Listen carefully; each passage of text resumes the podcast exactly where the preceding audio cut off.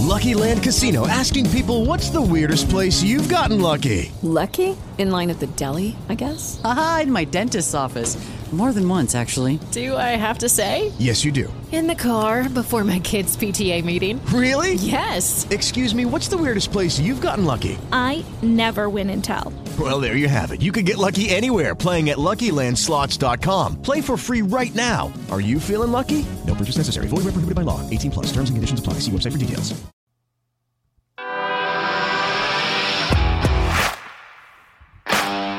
Bienvenido a Esto también es política, el podcast que habla tu mismo idioma, con Mario Girón y Miguel Rodríguez.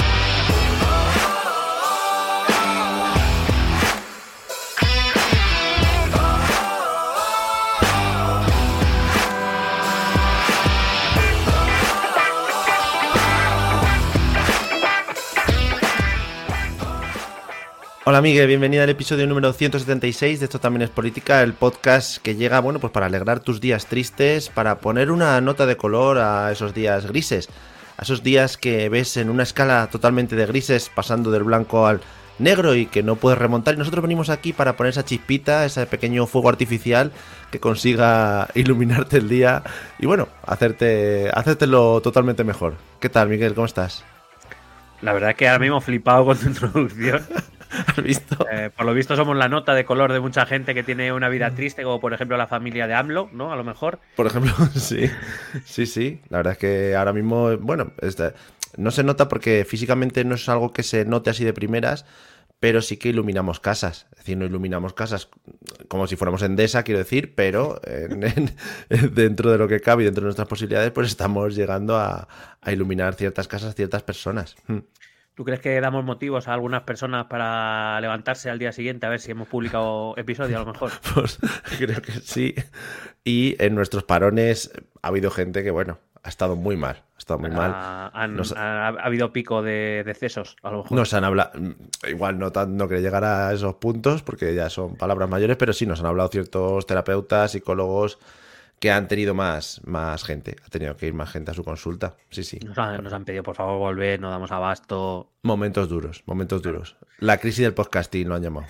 Bueno, no te digo más. eh, sí, no, hombre, a ver, lo entiendo, ¿no? Pero, Hmm. pero bueno, mira, estamos aquí. Esta vez hemos tardado lo- lo- Bueno. los 15 días de rigor, las dos semanas de rigor, así que bien, estamos, empezamos el año a tope, ya veremos las semanas. Efectivamente. Bueno, pues nada, para todos aquellos que, a los que os iluminamos, a los que no, pues también un saludito.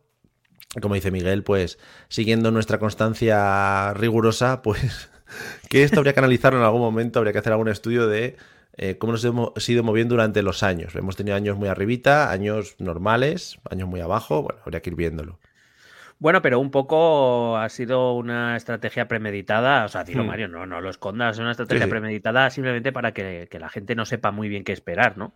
Sí, Eh, porque si les das, sabe, eres constante y, y sales puntual y demás, al final la gente ya no. Solo te, al final solo te puede criticar porque le das lo, lo que esperan. Entonces, y tirando, y tirando de una típica frase, a la gente le das la mano y te agarra el brazo y Sí, quieren sí. más. Sí, y luego esto se vuelve una droga y nosotros tampoco queremos causar ese tipo de impacto dentro de las personas porque ahí vuelvo a lo mismo de antes, puede volverse en algo físico y no queremos tener, pues, provocar adicciones en la gente. No, O sea, nosotros, nosotros queremos hacerle bien a la gente sí. Bueno, en general. Bueno, pues después de esta alegoría y de subirnos a nuestra atalaya, como siempre, para miraros desde arriba eh, y poder regocijarnos, vamos. Bueno, lo primero, eh, quería hacer un pequeño apunte. Eh, muchas gracias a todos los que nos escucháis por Spotify y dejáis comentarios. Por lo visto, ahora me enteré el otro día. Spotify, cuando escuchas un episodio, después te hace una pregunta, una pregunta rollo, ¿qué te ha parecido el episodio? ¿no? Y la gente nos está dejando comentarios. Mm, Van desde los insultos hasta los no tenéis ni idea de siempre, no habéis estado en China, evidentemente, no hemos estado. gente con coherencia, ¿no? Que también nos gusta mucho. Hasta los que, bueno, nos dicen que les ha gustado, algunos que se sorprenden por nuestras vueltas, bueno, cosas de esas. O sea que, bueno, Bueno, os pero eso no nos- esos no nos interesan. Los que nos adulan no nos interesan. No, lo bueno no nos interesa. Eh, algunos que, bueno, seguramente nos digan, no es que, claro, vosotros no vivisteis en 1400, no sabéis cómo está el asunto. Claro, efectivamente, pues así son las cosas. claro. así son las cosas. Bueno, eh, a mí es que como me dan igual, me parece bien que cada uno comente lo que quiera. Yo, yo sufro a veces más por ti, que sé que lo, lo ves de vez en cuando. Va- sí, lo leo, pero, sí, pero tampoco le, estoy- le doy a publicar para que lo vea la gente. Así Ah. que nada, amigos, podéis seguir, os agradecemos los comentarios, por supuesto, buenos o malos, o sea que si queréis seguir poniendo cosas, adelante. Dime, ¿Puedo hacer, puedo hacer un disclaimer? por favor. Vale, eh, vamos a hablar de muchas cosas. Eh, Sí. No tenemos ni idea de ninguna. Es el momento de que tú, persona que quiere vivir en su día en blanco y negro y en escala de grises, ya Sí. quítalo, quítalo y ya Vale. está. Deja tu comentario, no hace falta ni que lo oigas. O sea, tú lo dejas Claro. y ya está. Vale. Y así te evitas un cabreo tonto, coño. ¿Quieres que deje esto grabado y ya lo pongamos siempre? Sí, ¿Estos 20 eh, correcto. segundos? Vale. Correcto. Nada más arrancar, que digamos, mira, vamos a hablar de, de cosas que no tenemos ni idea.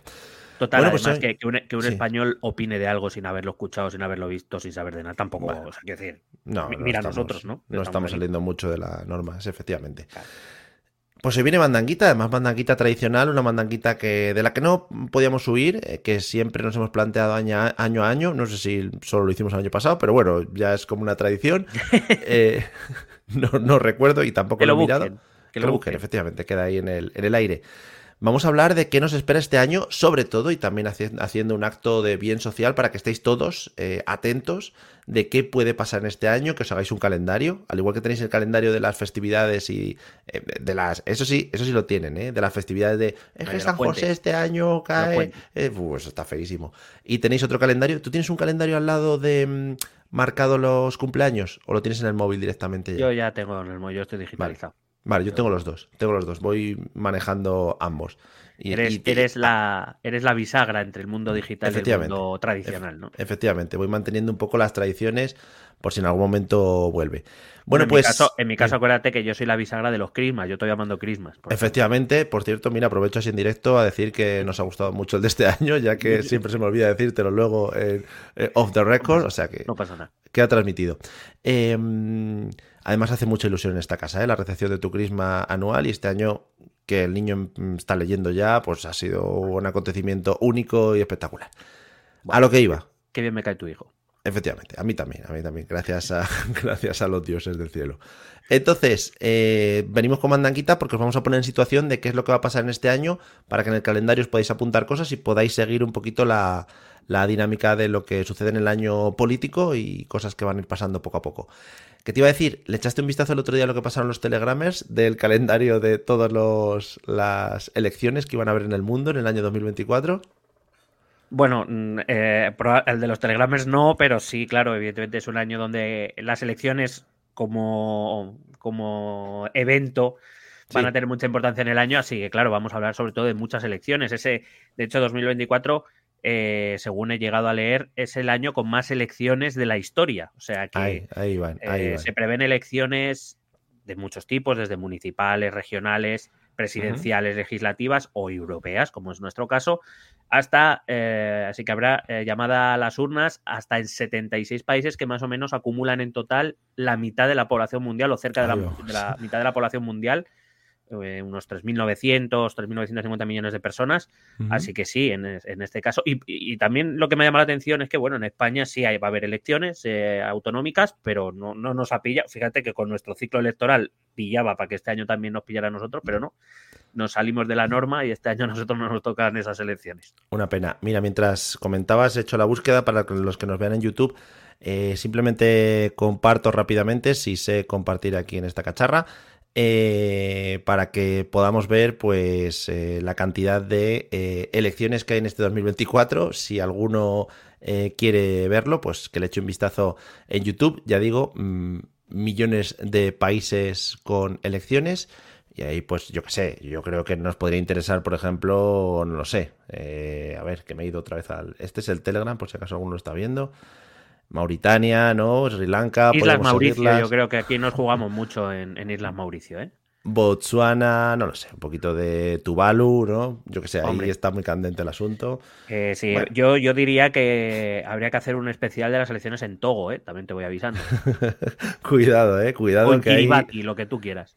Hay que buscar país que nos den pase de prensa para ir a algún lado, que yo creo que esos son los más posibles. Bueno, O sea, yo creo que deberíamos jugárnosla a un país raro. Quiero decir, eh, acuérdate que cuando empezamos a tener un, el- la poca audiencia, bueno, la poca audiencia, estamos, os queremos muchísimo, pero me refiero, nuestra audiencia es limitada en comparación con otros podcasts, fue a raíz de Ucrania, cuando nadie hablaba de Ucrania. O sea que yo creo que deberíamos buscar, yo que sé, Nueva Caledonia, por ejemplo. Hablemos de las elecciones parlamentarias de Nueva Caledonia, por favor. Seguro que hay además cantidad de partidos, bueno, y una democracia totalmente limpia y una democracia totalmente, bueno, muy buena. Pues acaso, para que no nos critiquen por otra cosa más, este, este, presuntamente, esta es el gráfico que tiene la, bueno, les sigo por Twitter, pero tienen web propia del electoral, ¿vale? Que, que cada año se curra esto y bueno, pues eso, que, queden ahí nombrados, no vaya a ser que encima nos denuncien por algo. Por supuesto, arroba el electoral, muchas gracias y a la gente del grupo de Telegram que como siempre, pues que están medio zumbados.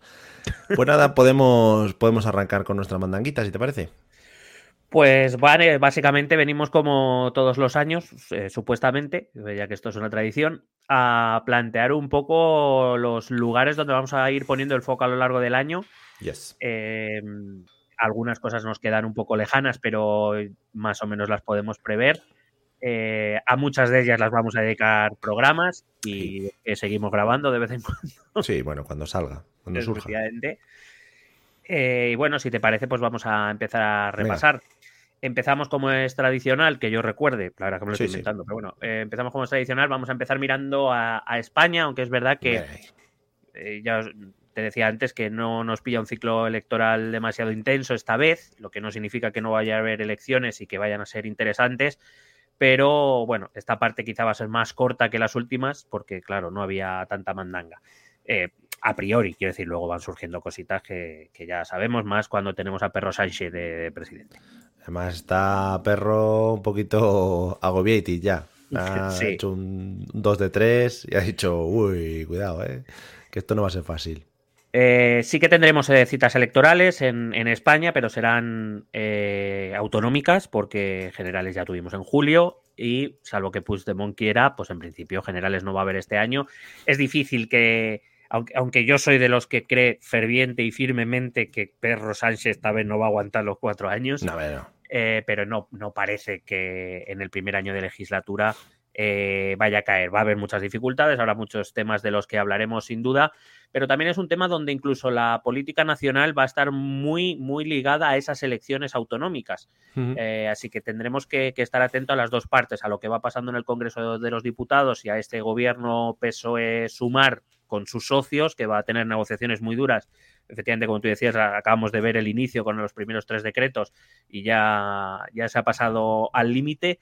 Eh, seguro que además es que varios de los socios del gobierno están, estarán inmersos en sus propias elecciones o en sus épocas electorales eh, autonómicas, con lo cual, claro, eh, cada parte va a intentar apretar al gobierno para sacar lo máximo posible con el fin de presentarse ante su electorado autonómico con la mayor cantidad de armas que le puedan intentar eh, otorgar la victoria. Así que vamos a tener que ir mezclando un poco las dos cosas a lo largo del año. Vamos a ver ese gobierno de Perro Sánchez que acaba, pues eso, como, como decías tú, de salvar el primer match ball. Eh, vamos a tener, eh, pero que como digo, muy relacionado con las elecciones autonómicas. Que mm, sabemos seguro que dos elecciones autonómicas van a ocurrir este año. Las primeras ya están convocadas y están a la vuelta de la esquina. Vamos. Son el 18 de febrero, las elecciones gallegas. y por, también. por otro lado, las otras que son seguras y que parece, todavía no está confirmado, pero toda la lógica indica que serán en junio las elecciones vascas. Las elecciones catalanas no tendrían por qué ser este año, de hecho la legislatura podría llegar hasta más adelante, pero la situación en Cataluña parece indicar que si no hay elecciones en el último cuatrimestre del año, es decir, a partir de mm. septiembre, algo que es probable, eh, se vendrán a muy principios del 25 y por tanto todo el final del año va a estar, eh, bueno, va a ser un, un, cara a cara a diente partido entre entre los partidos catalanes, entre los que no solo hay que pensar en Junts y Esquerra, sino que también hay que pensar en el propio PSC, que a día de hoy sigue siendo el primer partido de las encuestas, o, eh, por ejemplo, con cómo se va a presentar la izquierda, sumar Podemos, bueno... Eh, sumemos, Pemos, Pedemos, se van a llamar. Que comparaban el otro día eh, la gestión que están haciendo de la tragedia esta de los pellets en Galicia con, con la tragedia del Prestige en su momento y, la gestión que hizo el Partido Popular y, que puede ser que estén un poco más ligeros en cuanto a la gestión ahora y tratándolo como si no pasase nada porque les puede afectar mucho en estas elecciones que comentas, ¿no? Claro, si, si, empezamos ya a hablar, por ejemplo, de las elecciones gallegas, sin entrar mucho en profundidad, porque mm, si hmm. nos apetece, pues haremos un programa al respecto.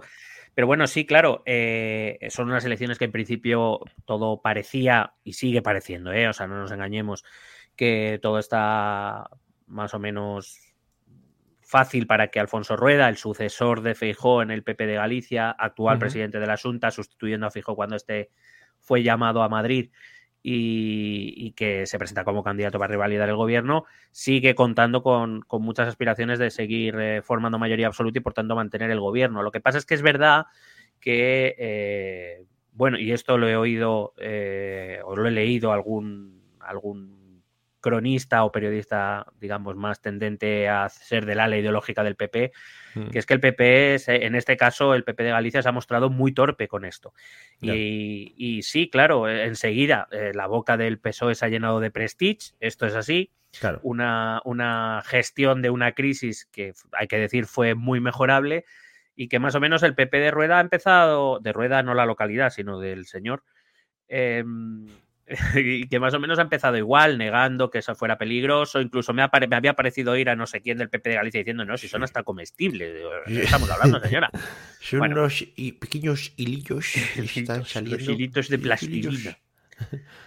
Eh, mientras, por ejemplo, eh, incluso el PP de Cantabria había activado el nivel de alerta 2 que permite ayudar al gobierno central a las comunidades autónomas. Asturias lo había hecho, pero bueno, Asturias es gobierno PSOE, con lo cual bueno, pues se daba por hecho, el gobierno vasco ya también está empezando a planteárselo, mientras el, PP de Galicia seguía negando que eso fuera algo peligroso, que, no se había enterado, he leído cuando hay pruebas de que se había enterado 20 días antes, es decir, son cosas todas muy raras, además sin ninguna necesidad. Y este tipo de tropiezos, eh, si bien es cierto que a día de hoy no parece que vaya a poner en peligro la mayoría absoluta, no deja de generar algunas dudas. Esto, esto es así. Puede que algunos gallegos desmovilizados decida tomar partido, empezar a votar o al PSG o al, mm. PSDG o al, o eh, o al BNG.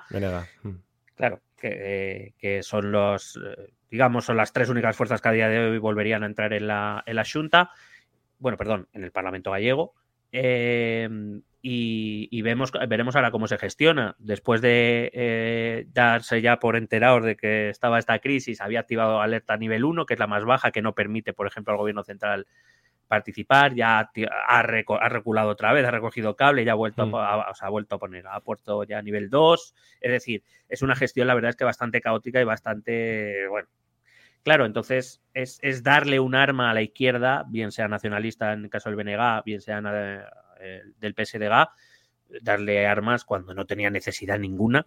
Eh, y que además, pues eso, que recuerda tanto a lo del, a lo del Prestige en cuanto a la gestión. No, no hablo de gravedad porque no, no, conozco tanto el caso.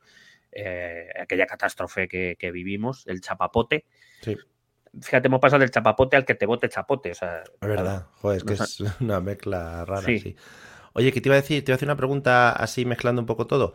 Em, eh, los últimos movimientos de aquí, nuestra presidentísima, eh, la señora Ayuso, yo me la veía ya dando pasos, digamos, a nivel nacional, pero creo que estas elecciones autonómicas mm, no son buenas como para que vaya el Ayuso en tour, quiero decir que, se presente ella a, dar su apoyo. No sé si, además, justo estas, Galicia, País Vasco y Cataluña, si fuesen otras igual sí que em, movería su imagen por esas elecciones autonómicas, pero estas tres igual no, ¿cómo lo ves?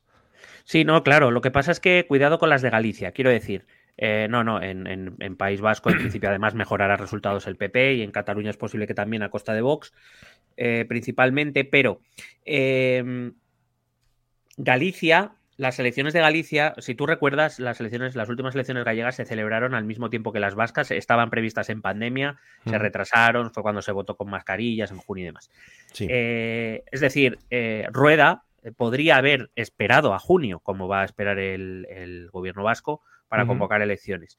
Se han decidido adelantar a febrero, no son unos pocos meses, pero está claro, o parece claro, que uno de los factores que ha hecho que las elecciones gallegas se, se adelantaran ha sido eh, la insistencia del propio Feijó. Y tú me dirás, ¿y por qué? Bueno, pues muy fácil. Feijó iba a convertirse en presidente del gobierno en España tras las elecciones de julio. por lo que sea, estamos en este punto y no ha sido así. Y entonces es una forma un poco de consolidar su posición. Convocamos, adelantamos unos meses las elecciones gallegas, revalidamos la mayoría absoluta y, digamos, al final Rueda es el, el, el delfín, el heredero de Feijó y, digamos, Sí. es una manera de asentarse también de la del propio Feijó, no solo la de Rueda en Galicia. Claro, si esta crisis, por lo que sea, se le vuelve a ir de las manos y por lo que sea, BNG y PSDG suman y le pueden quitar el gobierno a Rueda en Galicia, ya te digo yo, Isabel calienta que sales. Ya. O sea, eso está más claro que el agua. No parece lógico, quiero decir, repito, las encuestas a día de hoy incluso siguen dando una mayoría absoluta más estrecha que la que dejó Fijo cuando se fue, Sí. pero siguen dándole mayoría absoluta y en principio Galicia más o menos ya sabemos cómo funciona, que solo sea por tradición. Pero, claro, es que son muy bonitos. pero la duda, la duda, eh, claro, pues cuidado. No, evidentemente País Vasco no son las elecciones propicias para Isabel y las de Cataluña en principio tampoco. Claro. No la quieren ver mucho por ahí. No, lo que, lo que tú decías, no comemos todos los años uvas el día 31 de diciembre, ¿no? Pues en Galicia tienen las mismas tradiciones, votar al PP continuamente en las elecciones. Sí, es que es muy bonito, joder. Sí, bueno, porque además parece que con la conformación electoral solo hay dos posibilidades, o es un gobierno mayoría absoluta del PP o es un o la única alternativa es un gobierno conjunto de BNG y, y peso del Partido Socialista de Galicia. Eh, entre otras cosas porque luego además tenemos ese Podemos, esa lucha Podemos sumar que también vamos Sí. a ir viviendo este año, este 2024, que ya ha empezado abiertamente en el Congreso, que Sí. ya no es una lucha, ya es una guerra directamente.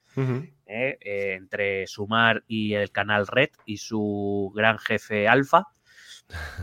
Que eh, si recuerdas, eh, hablando y conectándolo con las elecciones de Galicia, eh, Podemos Galicia y Sumar Galicia habían llegado a un acuerdo para ir de, de manera conjunta, a la- presentarse de manera conjunta a las elecciones. Y desde Canal Red, eh, Pablo Iglesias dio una orden clara a los militantes: no queremos nada con Yolanda Díaz y su partido, Claro. y los militantes rechazaron ese pacto, así que se presentarán por separado, restarán votos a la izquierda, como siempre, siendo útiles Bueno, eh, para quienes quieren quitar el gobierno a la derecha. Que es, Mm. por lo visto, no es el objetivo de un partido, de algunos partidos de izquierda, por lo visto. No, no sé, ellos sabrán lo que hacen. Desde ya lo de tomar decisiones en, en las juntas y todo eso que hacían en las calles y todo eso ya no. Es, es que se hace mucho frío ahora, ¿no? Para juntarse ¿Dónde quedaron los círculos, verdad? los círculos aquellos, efectivamente. Madre mía, qué bonito era. Bueno, una guerra que también hemos visto ya en el Congreso. Podemos ha votado en contra de uno de los tres.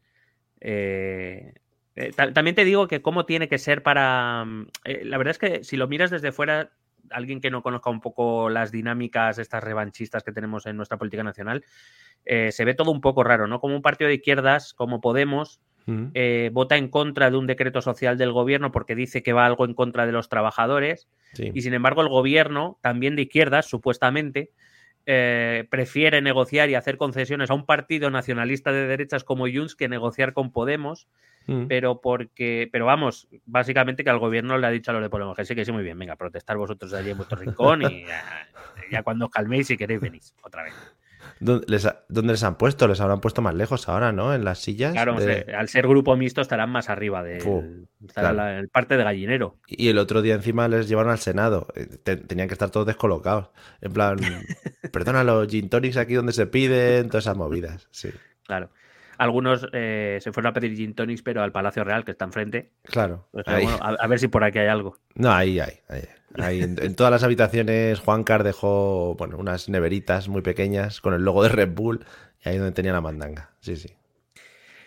Eh, siguiendo, eh, pero donde el gobierno, especialmente Perro Sánchez, va a tener más que lidiar, y también hay que, hay que tener en cuenta que Perro Sánchez lo sabe, es que entre sus socios tiene a partidos rivales en estas elecciones eh, autonómicas. Es decir, Mm. entre los socios de Pedro Sánchez y del gobierno se encuentran, por un lado, eh, PNV, derecha nacionalista vasca, y EH Bildu, izquierda Mm. nacionalista vasca, que van a competir entre ellos por el gobierno de la comunidad autónoma. Y por otro lado, entre sus socios se cuentan Esquerra Republicana, izquierda nacionalista catalana, y Junts, derecha nacionalista catalana. Es decir, eh, aquí va a ser un, juego bastante complejo en líneas generales. Entre otras cosas, porque como te digo, estos cuatro partidos van a querer sacar al gobierno todo lo que puedan para que cuando se presenten ante su electorado puedan presentar, pues eso, avales para, que, para conseguir el voto de sus respectivas autonomías. Y el problema está en que, claro, todos son nacionalistas, pero unos son de izquierdas y otros son de derechas, y no siempre se van a poner de acuerdo. Y esto va a dificultar mucho la labor de gobierno y también va a, teniendo en cuenta que al ser ya periodo preelectoral mm, seguro en, País Vasco, pero casi ya lo podemos considerar periodo preelectoral en Cataluña, pues eh, aquí va a haber mucha mandanga y Perro Sánchez va, a tener que sudar bastante. Entre otras cosas, por eso creo que, no va a llegar a los cuatro años eh, y que, que, ya veremos cómo salva este, este primer año. Yo no descarto 2025 como fecha, Mm. Eh, soy más, soy, soy, tengo, estoy más convencido de que 2026 va a haber adelanto electoral, pero no descarto 2025 porque este año el gobierno sí que lo va a pasar bastante mal, sobre todo si se encuentra eh, no sin cierta lógica con un PP que no le va a dar ni, ni, la mínima o no debería dar la mínima siguiendo su lógica electoral, no porque yo crea que es lo mejor para el país, yo siempre creo que lo mejor para el país es que los dos grandes partidos tienen que hablar por lo menos de las cosas más básicas, aquí lo hemos defendido en este podcast siempre, mm. pero no parece que vaya a ser la lógica política de este año 2024 en España. Si te parece bien, pasamos a, un Sí, one second. Sí, sí, sí, me hago así con la, con la boca para que entiendas que voy a hablar. es, una, es una técnica que llevamos muchos años perfeccionando. yo en cuanto digo tu, tu, salivilla, yo ya me paro. Como que hago así un poquito. Y esto queda muy ASMR para, para todos vosotros. ¿Qué te iba a decir? Entiendo que los pactos que se han hecho para el gobierno central no valen de nada en, estos, en estas elecciones autonómicas, pero no sé si pueden llegar a suavizar en caso de que se tenga que llegar a pactar para la gobernabilidad de alguna de estas autonomías? Bueno, en líneas generales, eh, los pactos firmados, eh, aunque parezca que no, sí que se suelen tener en cuenta. Quiero decir, cuando se firma el pacto de gobierno, por ejemplo, cuando firma el Partido Socialista sumar con Esquerra, mm. eh, tanto Esquerra como la coalición de gobierno tienen en cuenta que va a haber pronto elecciones. Y también te digo que en líneas generales, para PSOE, voy a hablar explícitamente del PSOE, al PSOE le interesa una esquerra fuerte y debilitar a Junts, porque debilitar a Junts en Cataluña también es debilitarlo en el Congreso. En tanto por saco. Y también en este caso, y aunque parezca contradictorio, pero el PSOE lo tiene más, o sea, va a tener que jugar más cartas en el caso vasco. Primero porque H. Bildu se está mostrando como un socio bastante más fiel y leal a los decretos sociales del gobierno que el resto de fuerzas. H. Bildu siempre se muestra casi, no te voy a decir que da es incondicionales, pero casi, casi. Eh, es decir, siempre está abierto a negociar, siempre es el primero que se acerca al gobierno, el primero que le confirma que va a votar a favor. Pero por otro lado, el PSOE vasco mm, tiene claro que el gobierno pasa por el PNV que es lo que ha venido ocurriendo en los últimos años, en el gobierno entre PNV sustentado por, por el Partido Socialista de Euskadi. Entonces, eh, ahí es donde vamos a ver también más, más, eh, más sudor por parte del Partido Socialista a pesar de que, por ejemplo, en Pamplona el PSOE la ha devuelto, o la ha devuelto, sí, porque la, retuvo hasta que en 2020, 2019 se la arrebató UPN otra vez, o la, la recuperó UPN, eh, la ha devuelto a la alcaldía de Pamplona, por ejemplo, a, EH Bildu. Entonces vamos a ver porque, eh, y si te parece bien, pues ya me meto un poco a presentar las elecciones vascas. Sí. Repito que aún no están convocadas, pero que a día de hoy me atrevería a decir que serán el 9 de junio. porque el 9 de junio? Por una. Espera. Para no estar convocadas afinas mucho, ¿no? Con el día. No, bueno, pero no es, no es complicado. Quiero decir, vamos, puede ser un poco antes, pero no lo creo. en líneas generales, porque en País Vasco se suele seguir eh, o se suele preferir compartir las elecciones autonómicas con otra cita electoral. Si te acuerdas, las mm. últimas fueron compartidas con Galicia, algo que venía ocurriendo en las dos últimas elecciones. Y en mm. esta Galicia ha decidido adelantar, pero el 9 de junio hay elecciones europeas, así que es muy probable que el gobierno vasco decida convocarlas para ese domingo para movilizar una sola vez toda la maquinaria electoral y pues no tener que estar convocando a los ciudadanos varias veces, dado que ya hay que ir a votar sí o sí por las elecciones europeas, pues ya aprovechamos y hacemos las, las vascas. Em, unas elecciones en las que la victoria se va a disputar entre PNV y H. Bildu, de la izquierda y la derecha nacionalistas, a quienes ya, por cierto, a Bildu ya algunas encuestas ya la empiezan a situar por encima en número de escaños, en porcentaje de votos algunas y alguna menos en número de escaños eh, respecto al, PM, al PNV. Eh, pero además unas elecciones vascas que traen una renovación generacional. Eh, Íñigo el que ha sido Lendakari hasta ahora, ha dicho que ya no se iba a volver a presentar. Han tenido que escoger una cara bastante desconocida, por lo menos para el gran público a nivel español, que es eh, Imanol Pradales, un candidato que hablaremos de él, espero, si dedicamos un capítulo a las elecciones vascas. Eh, y un EH Bildu donde Otegui renunció a presentarse, la cara histórica de la derecha, de la izquierda Berchale y de, H. Bildu en, los últimos tiempos. Eh, y le han dejado ese, vamos, el, eh, lugar de candidato al Endacari a Pello Chandiano. Y por otro lado, un PSOE vasco que también ha renovado candidatura, ha elegido a Eneco Andueza. Así que tenemos toda, prácticamente todo caras nuevas en las elecciones vascas mucha renovación generacional. Eh, así que bueno, se presentan unas elecciones que desde luego, por lo menos desde el punto de vista de los frikis, un poco de la política, se, presentan muy interesantes. Hay que decir que el PSOE, el, perdón, el PSOE, el Partido Socialista de Euskadi, Euskadi Esquerra, a, su candidato ha dicho abiertamente que él se ha comprometido a no hacer presidente al candidato de H. Bildu, así que lo que parece lógico es que a poco que resista bien el PNV, que parece resistirá bien, y a poco que consiga mantener más o menos el número de escaños del Partido Socialista de Euskadi, pues parece que la coalición actual o los acuerdos actuales se mantendrán con un gobierno del PNV. Pero bueno, veremos, porque una vez empiece la campaña electoral, veremos cómo se sucede, a ver si hay algún cambio. Entiendo que estos cambios así en elecciones autonómicas, cuando, bueno, en elecciones de cualquier tipo, cuando existe mucha O salen muchas caras nuevas y tal, también sirve un poco como para refrescar el ambiente político, ¿no? En, la sociedad y que la gente vaya con un pelín más de ilusión a las votaciones y todo este tipo de cosas y no ver siempre lo mismo. Sí, aparte porque en líneas generales eh, las mismas caras todo el rato acaban cansando efectivamente al electorado, que pues eso, tú, mismo lo dices, muchos ya ni, ilusión ni nada, es el de siempre, que va a hacer lo mismo, que va a prometer lo mismo de siempre. Bueno, refrescar efectivamente, aparte que sí que vemos eh, quizá en la política vasca eh, sí que estaba entrando un poco en ese momento ya de, bueno, joder, que siempre soy lo mismo, que son muy pesados todos ya.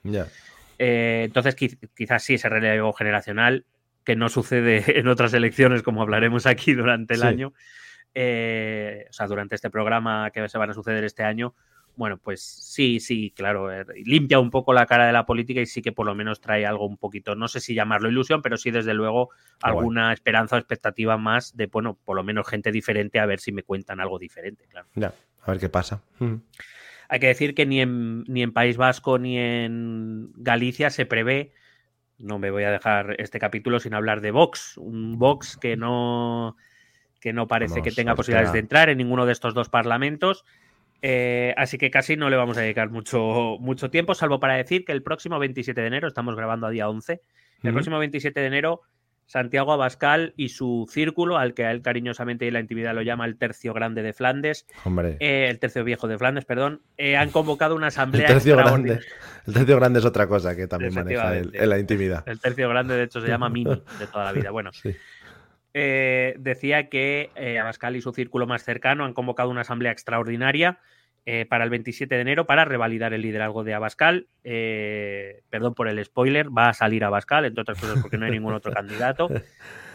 y mm, las malas lenguas cuentan que esto ha, ha, sido adelantarlo al 27 de enero. En principio no tenía obligación esto un poco más adelante porque, como se prevé que el Galicia va a ser irrelevante, vamos que no va a conseguir ni un solo diputado, o eso parece, eh, pues bueno, había que consolidar el poder del, líder antes, no vaya a ser que después de las elecciones y del batacazo de Galicia a alguien se le ocurra presentarse como candidato alternativo.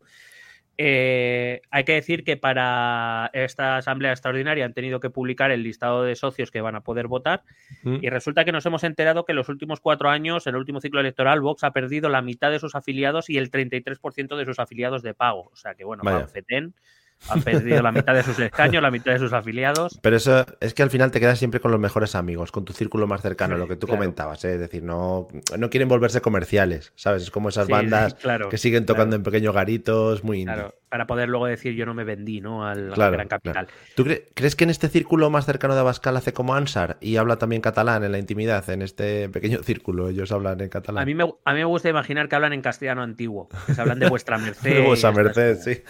Ojalá, joder. Y que se retan a duelos con guantes en la dando bofetadas. Hostia, qué guapo. Sí, de, hecho, eh, no sé si te das cuenta en el vídeo de Ortega Smith cuando va a, bueno, a dirigirse al diputado de la Asamblea de Madrid, echa la mano, estaba buscando el guante, lo que no se acordaba que no estaba. Y hacen pequeños sainetes, bueno, es muy bonito de ver, es precioso. De hecho, creo que no se van a reunir en ningún teatro ni en ninguna sala de reuniones, sino en un corral de comedias. creo. Ahí va buscando un poco eso, el teatro que montan. Sí, efectivamente. Bueno. Claro. Así que, bueno, pues veremos, veremos a ver cómo hace Vox, ¿no? La verdad es que la situación es complicada para los de Santiago Abascal porque, eh, te digo, han perdido la mitad de sus escaños, han perdido la mitad de sus afiliados, no parece algo muy halagüeño. Así que, bueno, veremos, veremos cómo evoluciona el año para los de los de Santiago Abascal. Y por último, para acabar con España, pues hablemos de esas posibles elecciones catalanas. No están convocadas, en principio no hay obligación eh, legal de hacerlo hasta el primer trimestre de 2025, pero eh, todo huele a que ahora mismo por lo menos es más posible que sea en el último trimestre de este año, o por lo menos a partir de septiembre, sobre todo cuando eh, empiezan los, los festivos del recordatorio de 1 de octubre y estas cosas. Veremos, veremos a Puigdemont entrando a caballo por las Ramblas. Eh, ahí, pues, en hordas de gente ahí aplaudiéndole. Pues es una muy buena pregunta. Al final del 2024, y volviendo un poco a la política nacional, va a ser el año de mm, ¿y la amnistía qué? Ah, verdad. Claro, eh, porque hay que recordar que la amnistía se quiere tramitar como un proyecto de ley, es decir, va a recorrer el camino largo, un camino que implica al menos dos pasadas por el Senado, que está en manos del Partido Popular, que por supuesto lo va a retrasar todo. Un camino que va a necesitar eh, que ninguno de los socios del gobierno se despiste, y ya veremos. Em, y un recorrido que se puede ver torpedeado o retrasado a posta por el propio Partido Socialista, como por ejemplo el hecho de que uno de los tres decretos que se aprobaba en esta, mm, en esta última semana incluía un ah, cambio en la ley de enjuiciamiento criminal en la que venía a decir que es ante la sospecha de cualquier juez de que una ley o una resolución pueden ir en contra de la ley europea, el juez tiene derecho a, eh, prestar a, bueno, o sea, ya tenía derecho, pero me refiero el hecho de que un juez plantee una cuestión prejudicial al Tribunal de la Unión Europea, de Justicia de la Unión Europea, para que decida qué es lo que es acorde al derecho europeo, que mientras el Tribunal de Justicia de la Unión Europea no decida, cualquier ley o proceso que esté llevando a cabo se queda paralizado. Eso implica que si cualquier juez decide llevar la ley de amnistía cuando ésta se apruebe a, cuestión prejudicial, automáticamente eso queda paralizado y Puigdemont va a seguir sin poder volver es una de las cosas que han enfadado a Puigdemont, que se siente engañado por Perro Sánchez, será el primero al que Perro Sánchez engaña, porque tipo... O cualquier político en general, sí, tampoco. Eh, no, se, no se podía saber que Perro Sánchez se le va a intentar clavar, eh, pero bueno, veremos. Eh, es igual, bueno, se le ha vuelto a intentar clavar y creo que se le ha vuelto a clavar, porque una de las condiciones para aprobar ese decreto era que le iba a pasar todas las competencias de inmigración eh, Puigdemont y los suyos han vuelto loquísimos diciendo que nadie que no hable catalán va a entrar en Cataluña, que van a expulsar a todos los inmigrantes que no les caigan bien.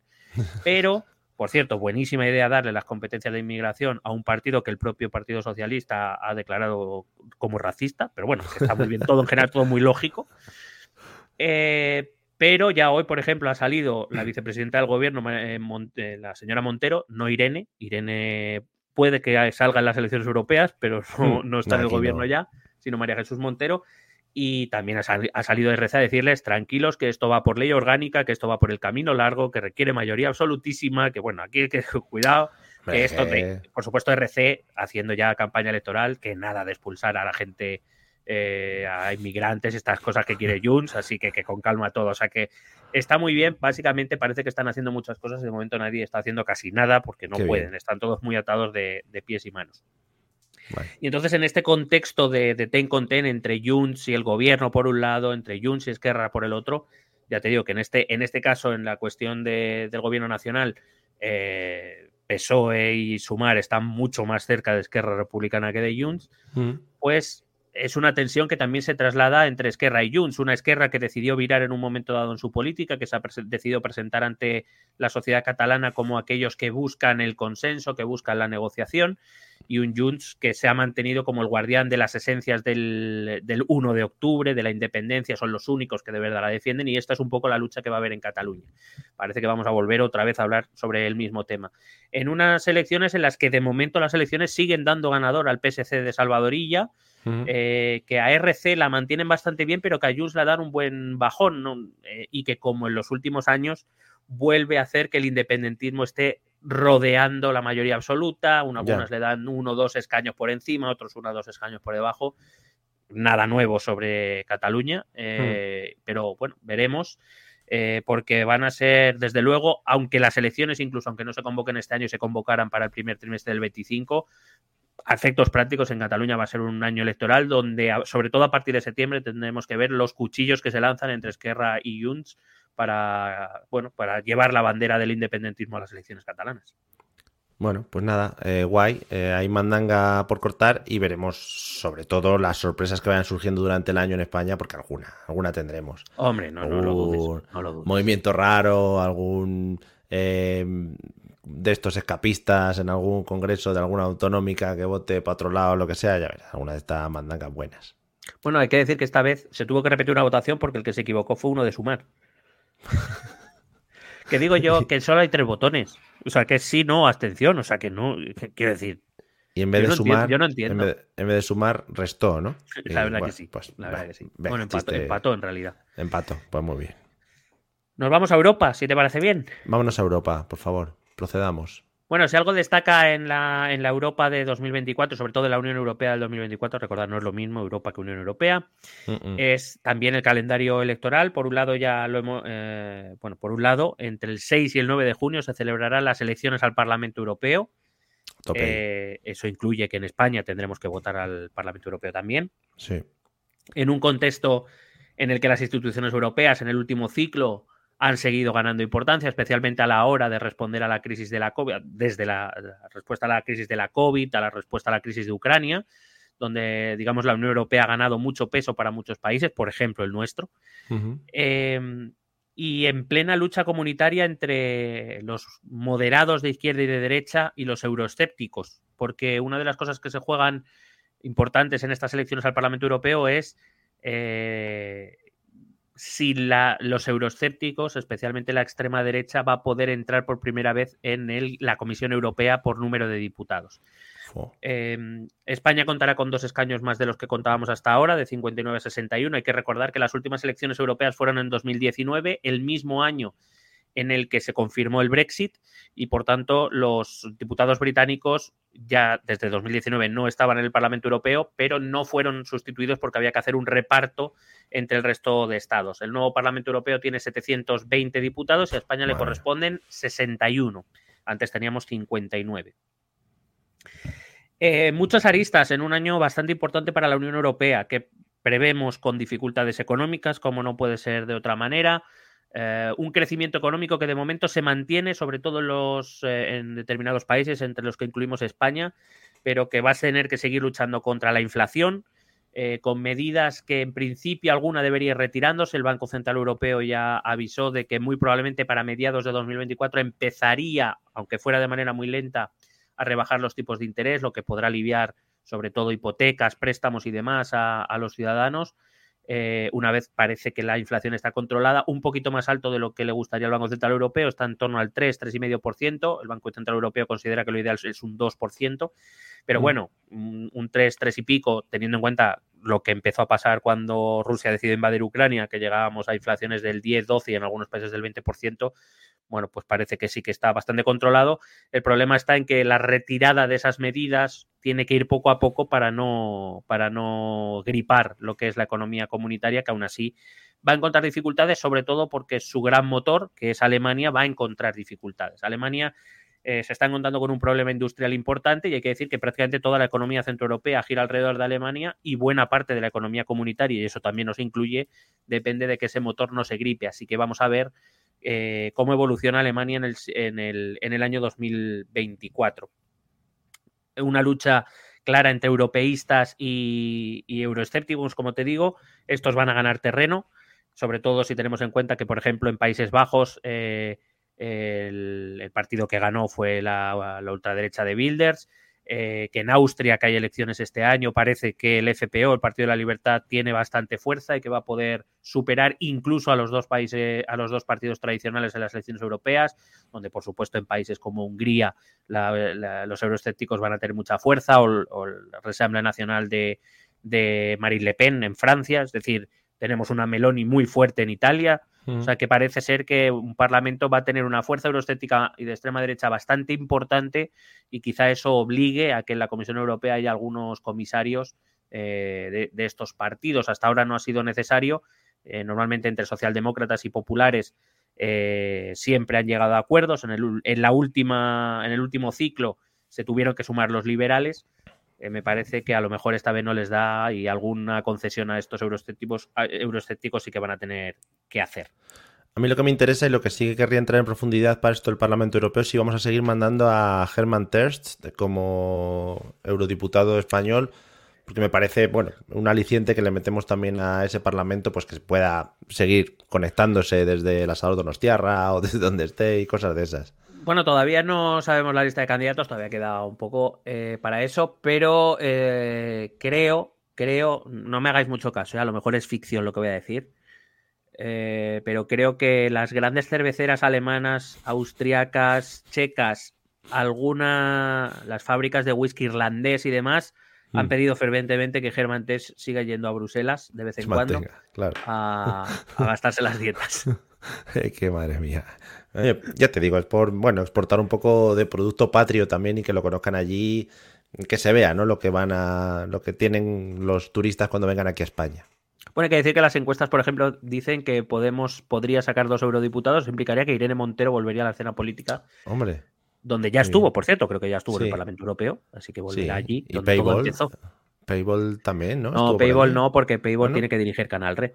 No, pero que estuvo allí también en su ah, momento. sí, sí, allí empezó, allí empezó todo. Las, fueron las primeras elecciones a las que se presentaron y ganaron cinco escaños sorprendiendo a todo el panorama político español.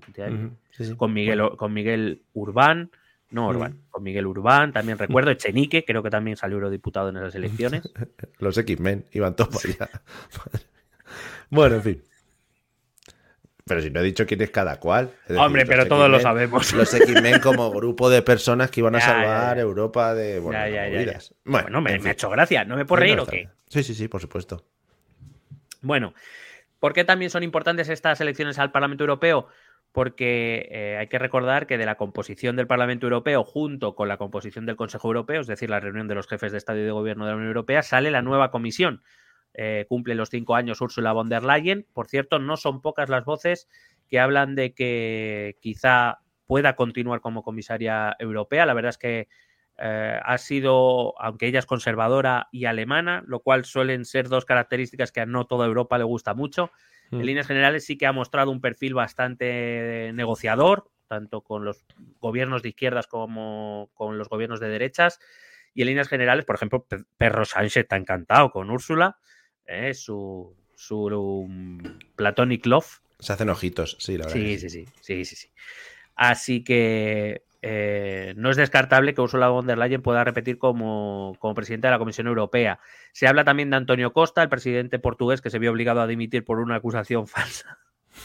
Eh, que es un perfil que también ha gustado bastante en Europa, sobre todo a la hora de negociar cuando la pandemia a la hora de negociar los fondos Next Generation, eh, un perfil que gusta bastante en Bruselas.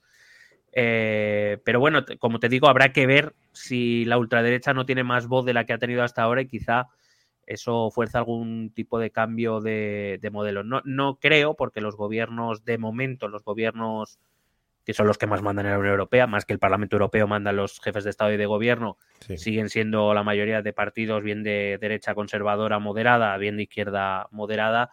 Hmm. No creo que permitan, podrán permitir algún comisario, repito, en algún área no excesivamente importante, pero no creo. En principio, los nombres que tendremos sobre la mesa serán esos, von der Leyen y Antonio Costa.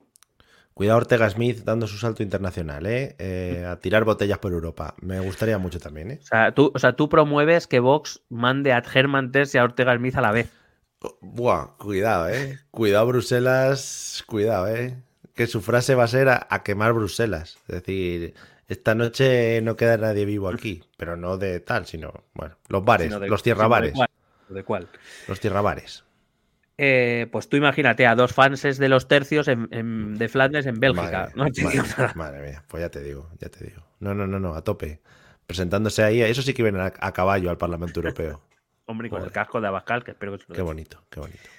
Una de las curiosidades a tener en cuenta de estas elecciones es que el presidente del Consejo Europeo, que es Charles Michel, eh, ex primer ministro belga, el presidente del Consejo Europeo básicamente eh, no pinta mucho. Sí. Me explico. El Consejo Europeo es la reunión de los jefes de Estado y de Gobierno, que son los que mandan, y digamos, esta institución tiene un presidente, que en este caso es Charles Michel, que es un poco el que convoca las reuniones, el que dirige Sí. un poco el orden del día, El estas que cositas, les- el que luego va hablando con ellos. Les va lleva los. Ferrer- los Ferrero Rocher esas cosas. Correcto, correcto.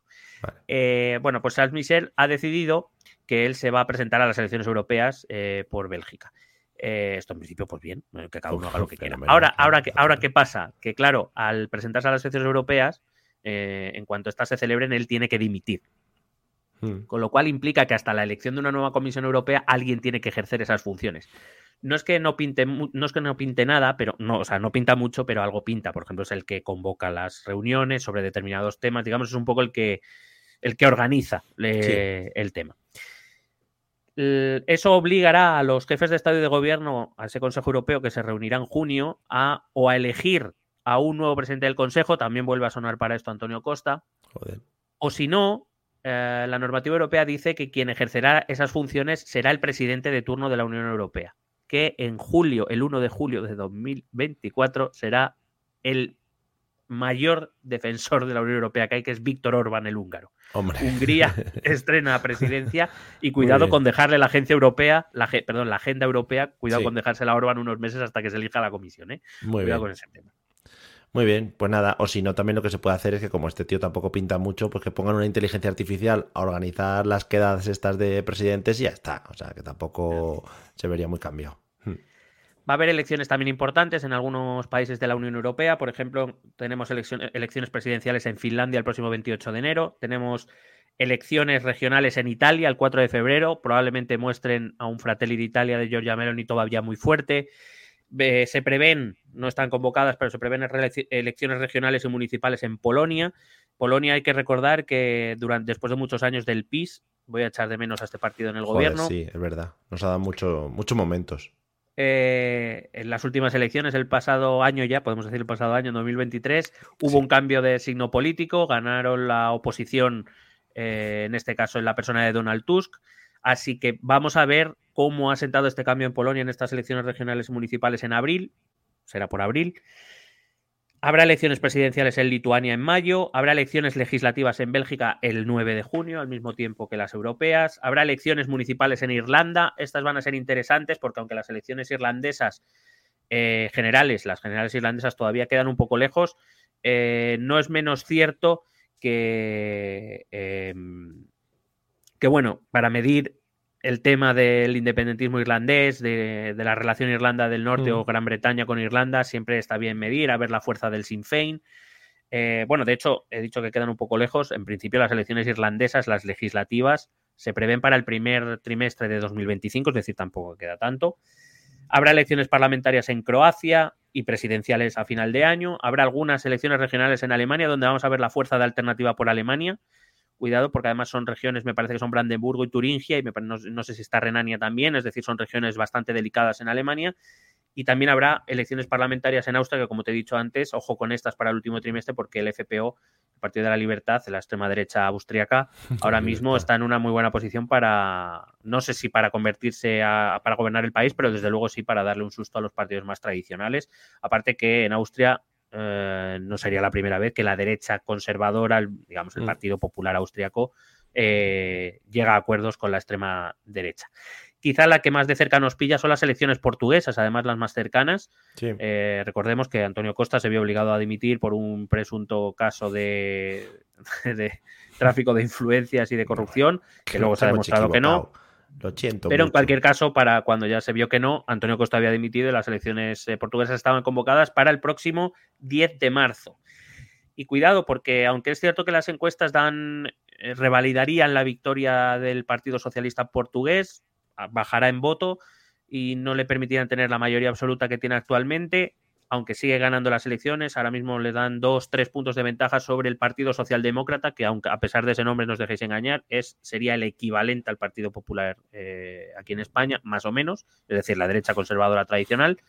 Pero cuidado con los resultados de la extrema derecha, eh, que están en el partido que se llama Chega, eh, que viene a ser una expresión de basta, ya, Sí. eh, que es la extrema derecha portuguesa y que podría estar doblando resultados desde el 7% de las anteriores elecciones. Algunas encuestas le dan hasta el 15% y que por tanto si llega a ese acuerdo con ese Partido Socialdemócrata portugués, podrían empezar a, si no acceder al gobierno, a lo mejor sí a influir bastante en la política portuguesa, dando un giro total a la política portuguesa dominada por el Partido Socialista en los últimos años. Fuera de la Unión Europea, aunque no es 100% seguro que sea en este año, es lo, lo, más probable, no son al 100%, pero probablemente sea el 90%, eh, es muy probable que volvamos a hablar de una de nuestras cosas favoritas, Mario, ¿Sí? que serían un país que nos ha dado gloria en este podcast, que es Reino Unido. Oh, mamá, yeah aunque se pueden convocar elecciones hasta el 28 de enero de 2025, Rishi Sunak, sí. el actual primer ministro, ya dijo en un momento que no las iba a retrasar más allá del último trimestre del año 2024. Parece indicar que efectivamente nos iremos hasta esas fechas y veremos a un Rishi Sunak liderando un partido conservador en caída libre eh, frente a un partido laborista de... Eh, bueno, quiero decir, Rishi Sunak, que es yo qué sé, me parece que desde la salida de Cameron, eh, no sé, ya debe ser el tercero o cuarto primer ministro mm. en general, porque a ver, que yo recuerde, después de Cameron vino Liz Truss, no, perdón, sí, vino, no. no, Liz Truss vino después de Boris Johnson. Entre Boris Johnson y Cameron hubo una mujer, la que bailaba raro, ¿cómo se llamaba? No me acuerdo. Eh, no, me, no nadie se acuerda, nadie, nadie le importa. La que bueno, bailaba raro la que bailaba raro de pelo blanco, después le siguió Boris Johnson, Liz Truss y ahora Rishi Sunak. Bueno, Rishi Sunak, que por cierto, no sé si no, no, lo hemos comentado en el podcast, pero que ha recuperado David Cameron, que lo ha nombrado ministro sí, sí. de Asuntos Exteriores. Sí, lo comentamos, lo comentamos otro día. Sí, sí, pues, girito eh, de los acontecimientos. Está muy bien porque así ya nos aseguramos que los conservadores van a perder. Eh, y por el otro lado estará Keir Starmer, el líder de los laboristas, el que parece que es menos torpe de los líderes laboristas de los últimos años. Aprovecho para mandar un saludo a Jeremy Corbyn, Un saludo Ah, desde aquí que nos gloria escuchando. que tanta gloria nos dio también.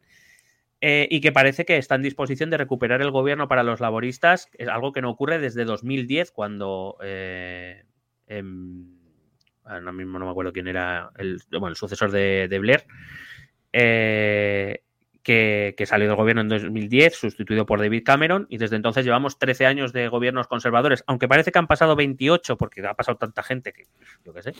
Sí. Eh, bueno, em, Gordon Brown, que no me sale. Gordon Brown. el último presidente Lo laborista. estaba buscando. Mm.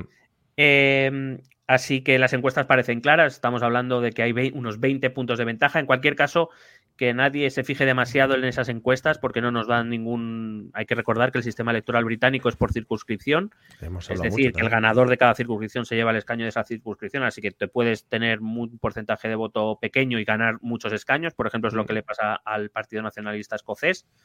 Como su electorado está concentrado solo en un lugar, gana Claro. en muchas de esas, pero a nivel global su porcentaje de voto no es alto. Podemos ver un partido conservador que con el 20 o el 22% de los votos, que es lo que ahora mismo le está dando la, mm, las encuestas, podría llegar a ser el tercer partido del Parlamento británico por detrás del Scottish National Party ahora mismo. O sea, lo cual sería tremendamente mm, un batacazo terrible para el Partido Conservador. Es difícil que pase, pero no es imposible que pase. En cualquier caso, parece que los laboristas recuperarían, por lo menos a día de hoy. Es verdad que la brecha en voto, lo lógico por dinámicas electorales es que se cierre, es decir, cuanto más se acerca el momento, el votante conservador, viendo el posible peligro de un gobierno laborista en mayoría absoluta, se movilizará un poco más, pero en líneas generales parece claro que los laboristas recuperarán el gobierno británico. En cualquier caso, también te digo, si los laboristas llegasen a no gobernar, lo cual es posible porque es el Partido Laborista, eh, son muy torpes en líneas generales, eh, seguro que pasa algo donde la empiezan a liar, bueno, pues eh, no sé, ya, ya no sé qué tendrían que hacer los laboristas para gobernar, la verdad. Pero bueno, El, el- el resultado de estas posibles elecciones eh, puede significar algo, puede em, luego, según lo que salga, puede considerarse algún acercamiento a la Unión Europea o eso ya está totalmente descartado a partir del Brexit. Para regresar a la Unión Europea, Sí, o para acercarse un poquito más o para establecer algún tipo de negociación un poquito más, más arraigada, más cercana. A ver, yo soy de los que cree que con un gobierno laborista la relación con la Unión Europea será más fluida. No significa que sea más fácil necesariamente, pero sí que desde luego habrá canales de comunicación más más fluidos. Hmm. Ah, no creo que vaya a tener ningún tipo de repercusión, ni mucho menos vaya a acercar a Reino Unido a la vuelta a la Unión Europea, porque ya te digo, además es un tema Sí, es una- eh, que incluso los laboristas han asumido. El país votó, es, es muy difícil ir en contra de un referéndum, incluso estando tan cerca es muy difícil convocar un contrarreferéndum a ver si ahora queremos volver. ¿no? Ya.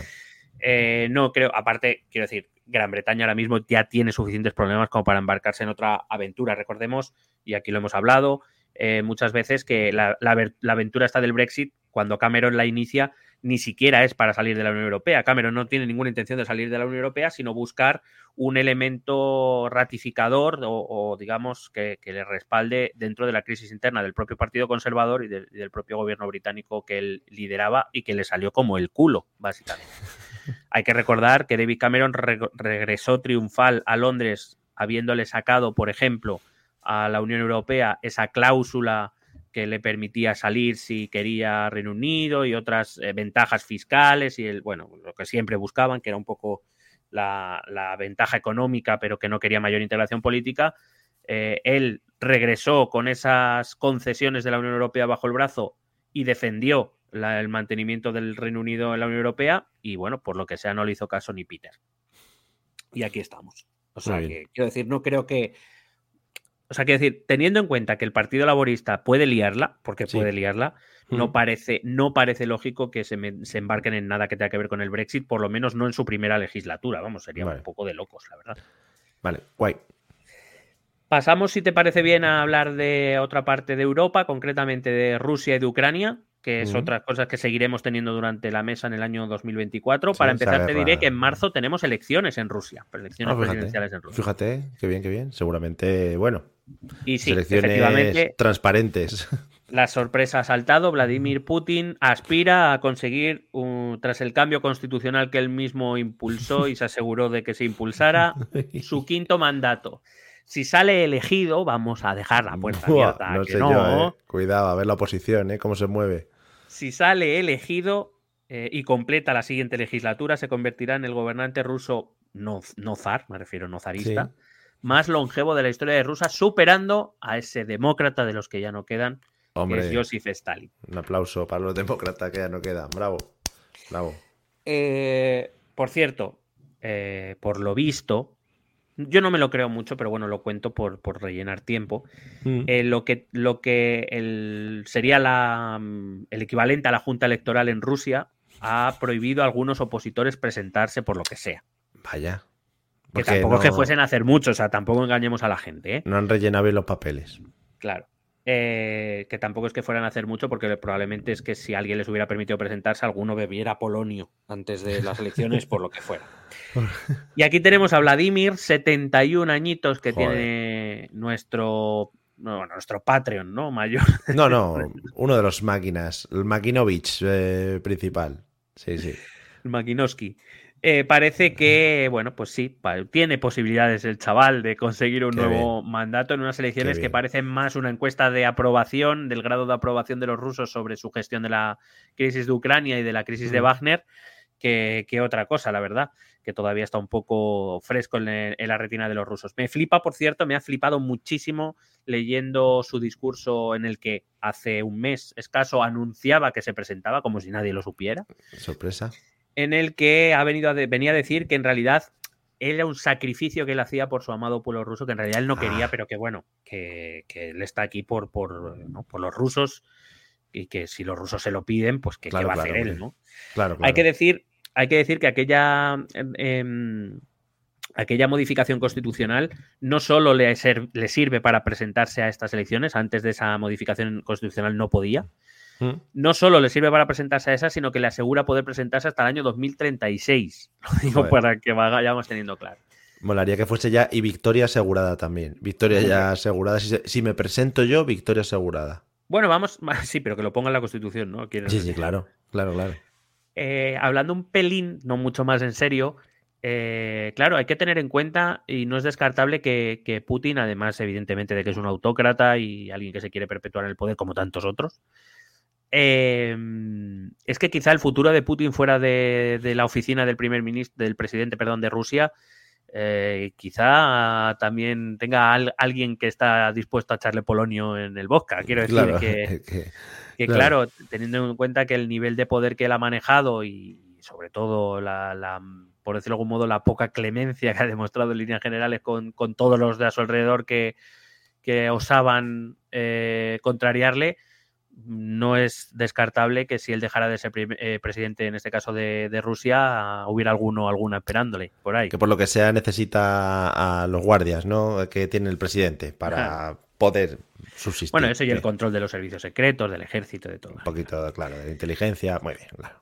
Evidentemente Rusia tendrá como su principal objetivo la guerra con Ucrania. Es evidente que seguirá y que nada, no hay ningún atisbo de que la guerra en Ucrania vaya a detenerse o vaya a finalizar en este año 2024, así que tendremos otro año más de guerra. Eh, estamos en un momento que eh, podríamos denominar guerra de posiciones, es decir, los frentes están más o menos estables, a veces los ucranianos ganan un poco, a veces los rusos recuperan un poco, pero en líneas generales parece que la guerra se va, se va a alargar este año. No, no se prevén en principio grandes movimientos, salvo alguno ucraniano en, la zona de Crimea, que es quizá la zona más sensible donde más vamos a tener que mirar este año. No creo que vaya a haber mucho movimiento en el Donbass, quiero decir, habrá movimiento de líneas y se intentarán, evidentemente, nunca nadie renuncia a intentar ganar la guerra en un momento dado, pero en principio parece que tanto Ucrania como Rusia han aceptado que va a ser una guerra larga. En el caso ruso, eh, no tiene muchos incentivos para buscar una paz, en el sentido de que no ha completado sus objetivos y que todo lo que sea renunciar a lo que había prometido cuando inició la invasión, pues sería una, muestra de debilidad clara del Kremlin y del ejército, lo cual no sé cómo sería recibido. Eh, también es cierto que la contraofensiva ucraniana del verano no tuvo mucho éxito, los rusos han conseguido aguantar, eh, por cierto, te, digo que me he enterado de que en Rusia ah, Putin ha impulsado un decreto que viene a obligar a los reservistas, es decir, aquellos que están en la reserva para ser llamados cuando sean necesarios, a entregar el pasaporte para que no puedan salir del país. No vaya a ser que alguien le dé por escaparse. Madre mía. Eh, Rusia cree que va a poder sostener una guerra larga. Su baza ahora mismo no es tanto ganar en el campo de batalla como conseguir que el desgaste obligue a los países, obligue o eh, conduzca a los países que sostienen a Ucrania, principalmente a Estados Unidos y a los países europeos, a obligarles a hacer ese esfuerzo continuo económico, militar, etcétera, que en algún momento lleguen y digan, oiga, es que nosotros no podemos esto sostenerlo hasta el final. Eh, y, eso, y que a Rusia ahora mismo también te digo que yo creo que va a optar por un perfil bajo, por lo menos en los próximos meses, dado que ahora mismo toda la atención internacional o buena parte de la atención internacional está en Gaza y en Israel. Sí. Bueno, pues Putin de momento deja hacer, ahora mismo no le interesa tener mucho el foco, alargar la guerra y veremos qué es lo que sucede cuando llegue la, primavera.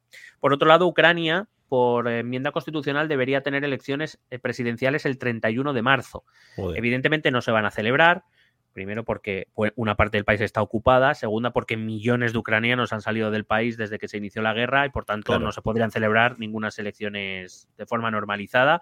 Así que Zelensky, que ha empezado a recibir críticas internas, eh, no tanto por la dirección de la guerra, sino más bien porque muestra siempre un exceso de optimismo que a algunos de sus compañeros ucranianos políticos no les hace demasiada gracia, como diciendo, oye, que, no estamos de fiesta, que no va, a ver, yo por un lado entiendo a Zelensky, no vas a salir y decir, chavales, que está todo perdido, hmm. evidentemente. Bueno, mira mi ley también, ¿eh?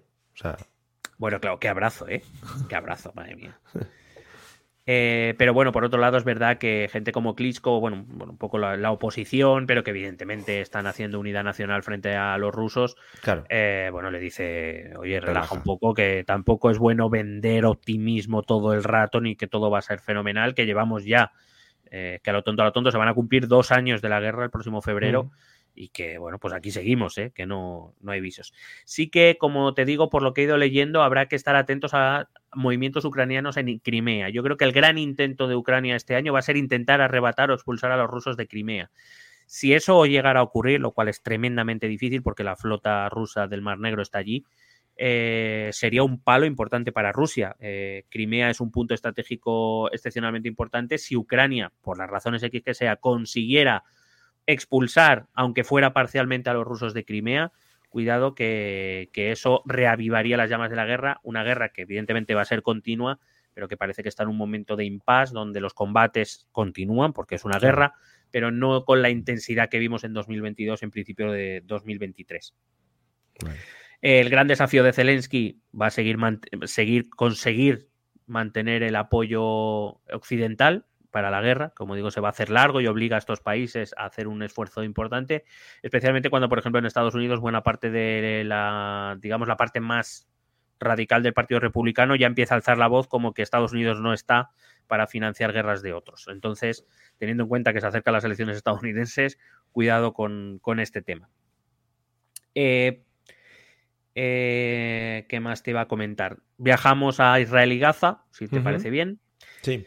El conflicto que sin duda alguna, eh, por lo menos en los primeros cuatro meses, seis meses del año, va a ser el gran protagonista. Durará lo que ahora mismo durará lo que Israel quiera que dure.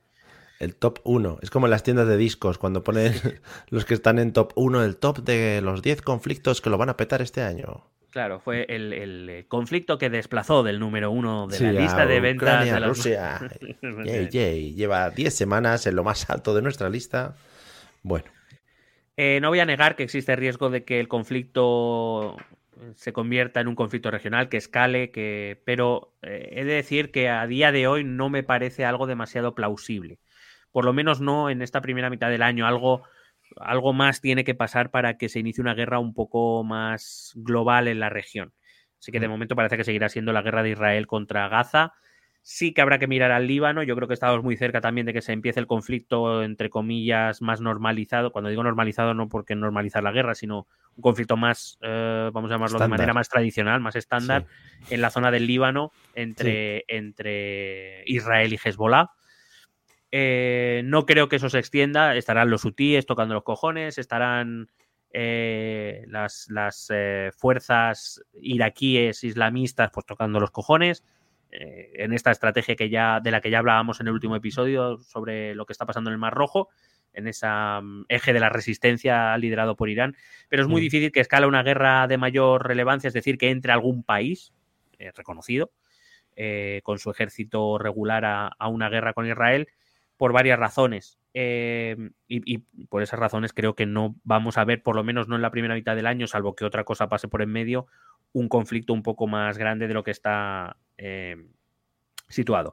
Primero, no creo que ocurra porque Estados Unidos ya está eh, empezando a decirle a Netanyahu, oye, cálmate un poquito, que lo de que se vean todos los días cómo mata, cómo tus bombas matan niños. No te creas que te viene bien en general y sobre todo al que no le viene bien es a mí, que de momento soy el único apoyo que tienes internacional. Eh, o sea que vete calmándote un poquito. El otro día volvió a pedir Estados Unidos explicaciones a España, ¿no? Por de por qué no mandamos eh, barcos al Mar Rojo, ¿no? Otra vez, en plan, perro, tus barquitos, ¿dónde están? Creo que la, conversación fue, oye, creo que fue entre los jefes de Estado Mayor y creo que fue, ¿por qué no mandé barcos? Y creo que dijo, ¿por qué no? Eh, y creo que más o menos fue así. ¿De barcos? ¿Qué barcos? No tenemos. Otra razón por la que no creo que vaya a escalar, por lo menos no inmediatamente, el conflicto en Oriente Medio, es que yo creo que los países árabes, encabezados por Arabia Saudí, eh, no quieren ahora mismo un enfrentamiento directo con Israel. Hay que recordar que los países que ya tienen firmados acuerdos diplomáticos o de establecimiento de relaciones diplomáticas, los llamados acuerdos de Abraham, eh, como Emiratos Árabes Unidos o Bahrein, de momento no los han revocado. Es cierto que las conversaciones con Arabia Saudí, que lo hablábamos el otro día, sí que pueden estar ahora mismo un poco más en punto muerto, un poco más paralizadas, pero ninguno de los dos países, ni Israel ni Arabia Saudí, han dicho que las conversaciones hayan acabado, ni las han dado por, por acabadas sin acuerdo, ni por concluidas. Tercero, porque no creo ahora mismo que Irán esté en situación, aunque Irán la va a ladrar mucho, esto lo tengamos claro, eh, es decir, va a hacer declaraciones rimbombantes y evidentemente eh, Irán ahora mismo sin apoyo explícito ruso, que está a sus movidas, evidentemente, y chino, que no se va a meter en estas movidas, entre otras cosas porque el problema que están creando los hutíes, si recuerdas, en Yemen, afecta al comercio, que también les afecta a ellos y los chinos no están contentos con esto. Sin apoyo, pues eso, ruso o chino, va a ser muy difícil que Irán se atreva a ir a cara descubierta contra Israel y meterse en una guerra contra Israel. Eh, y sobre todo con Estados Unidos, que lo puede borrar de la faz de la tierra con dos botones. O sea que tampoco, eh, como te digo, seguirán financiando a estas milicias de las que ya hablamos en este capítulo, seguirán eh, chinchando, seguirán buscando que Israel, que no sé, o Estados Unidos cometan un error más grande para ver si eso atrae la atención del mundo musulmán. Pero en principio parece que no hay muchos incentivos para que ninguna de las partes eh, se decida a abrir una guerra contra Israel y por tanto una guerra eh, a nivel regional, al menos en la zona en la zona de Oriente Medio. ¿Crees, ¿Crees que el dinero de la Supercopa de España ha ido a parar a Machingans? Puede ser que Hombre. alguna Machingan se haya comprado.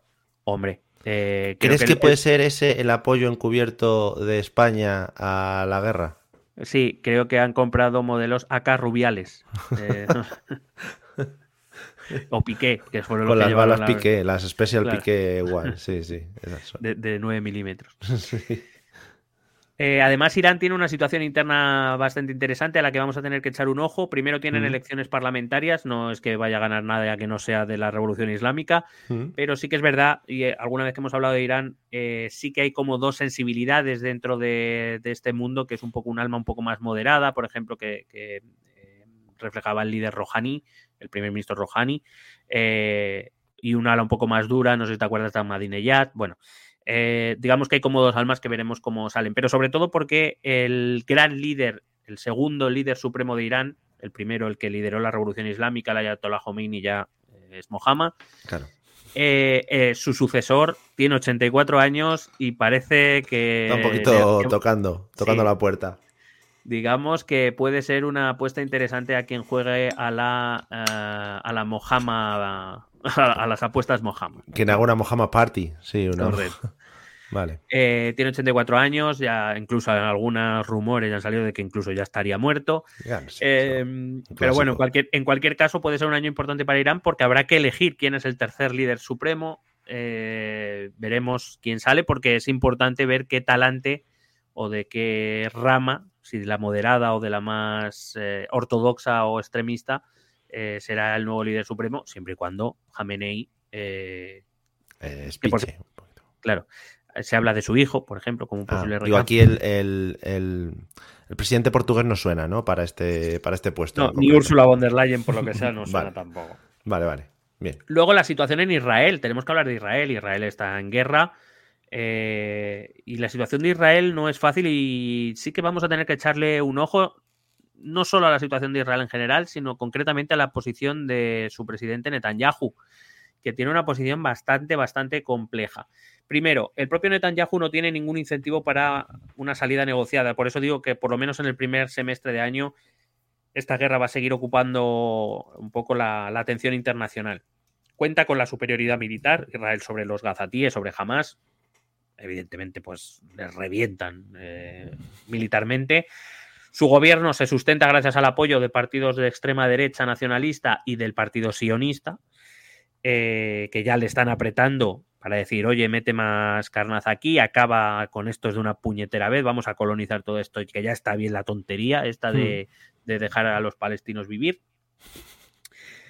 Eh, y el propio Netanyahu hay que decir que salió públicamente a decir que el objetivo de las, ah, de las acciones militares que él había ordenado era acabar con Hamas. Si no consigue acabar con Hamas, su posición se va a complicar bastante.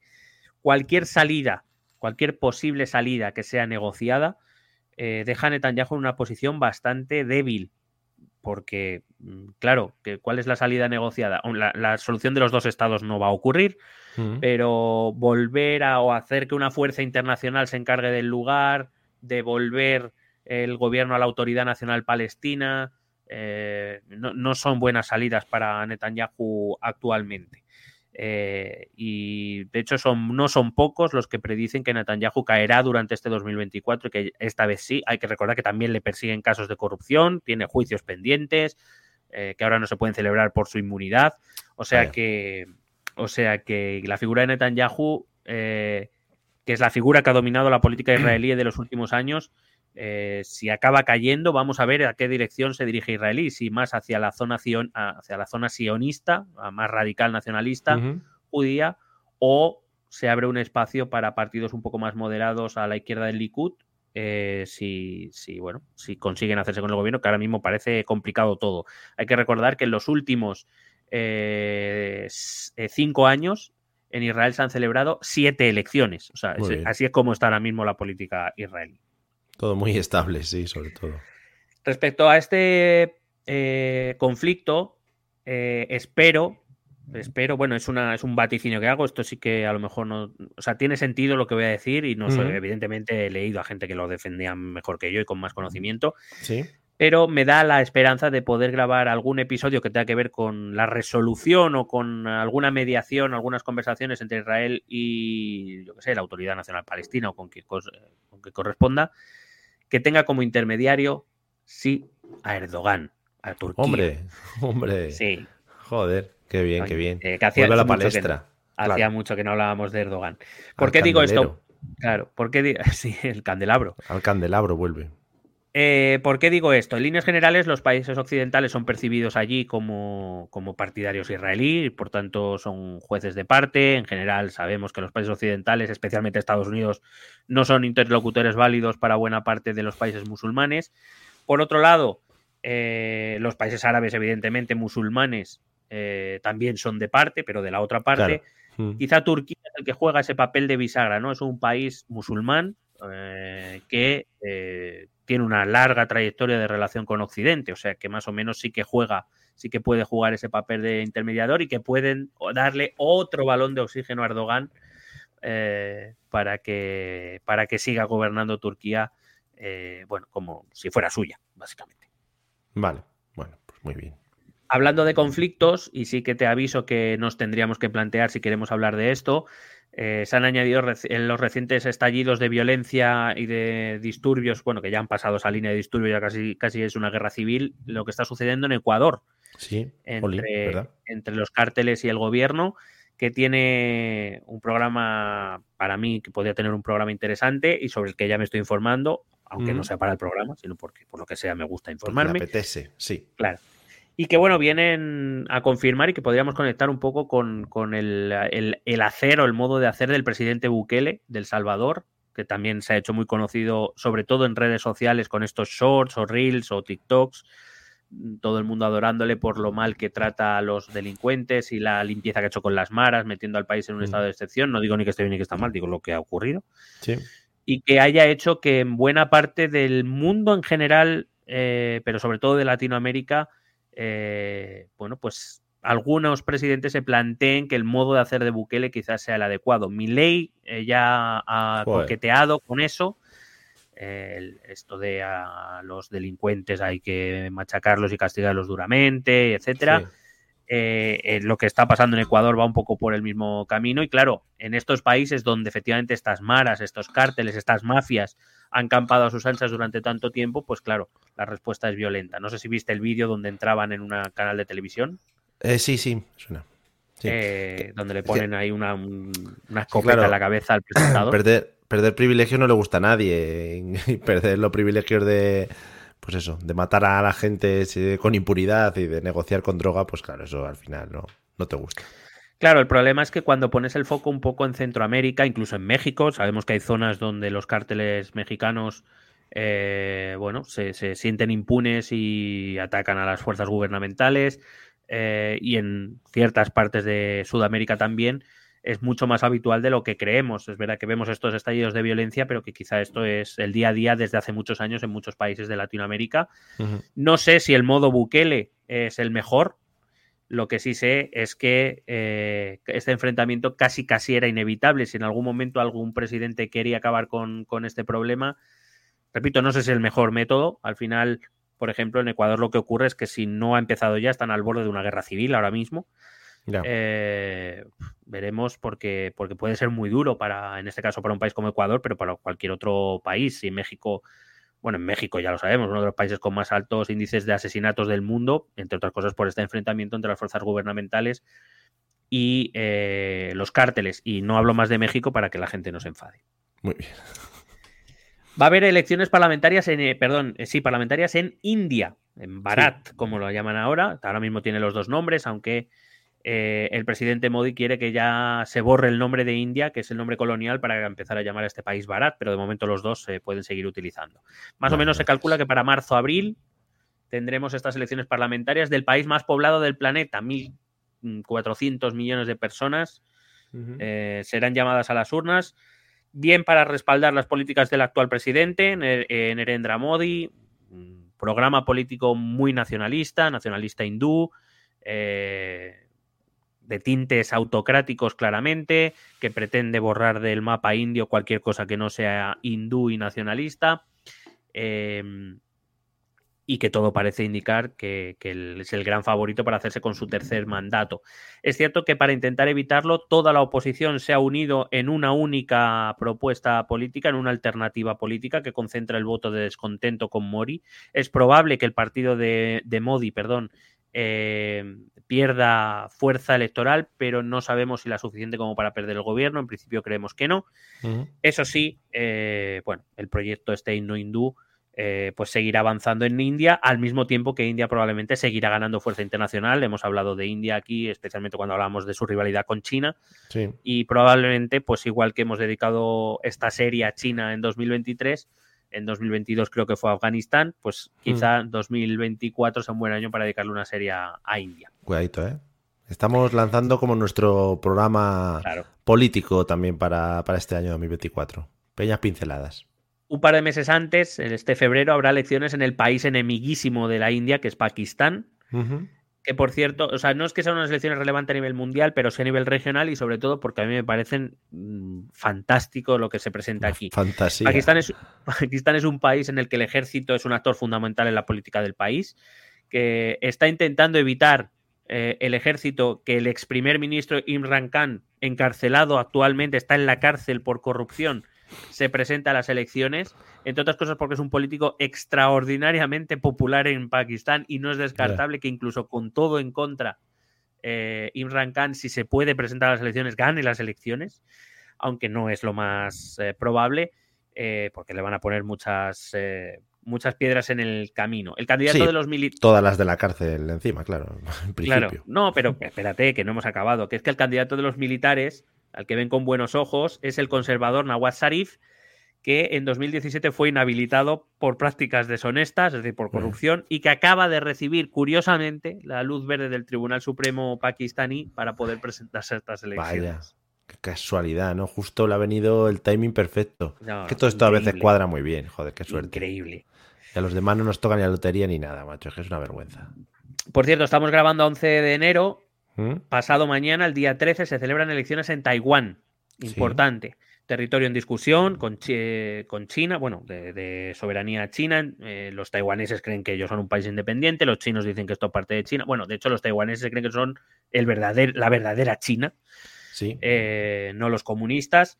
Tenemos una serie en la que hablamos largo y tendido del China y de su problema con Taiwán, así que no nos vamos a alargar mucho. Son unas elecciones que tradicionalmente no reciben mucha atención internacional, pero que en este caso eh, claro, entre la creciente tensión entre la propia Taiwán y por extensión de Estados Unidos con China por este asunto, pues bueno, se vuelven un poco más relevantes. También hay que recordar que eh, Taiwán es el principal productor de microchips del mundo, eh, así que bueno, también por lo económico será interesante. Si gana el gobierno actual, el nacionalista, gobierno nacionalista actual, en principio la tensión seguirá como está ahora. Si gana la oposición, en principio puede que se hablen algunos, se abran algunos cauces de diálogo eh, con China para intentar rebajar la tensión, pero bueno, veremos lo que sucede. En principio, el favorito es el gobierno actual, así que veremos lo que sucede. Bien. Segundo perdona, es que simplemente por meter este dato, no, sé si en algún momento eh, vas a hablar de la segunda vuelta de las generales que se celebraron el 9 de enero en Bután. No sé si vas a entrar un poquito en detalle.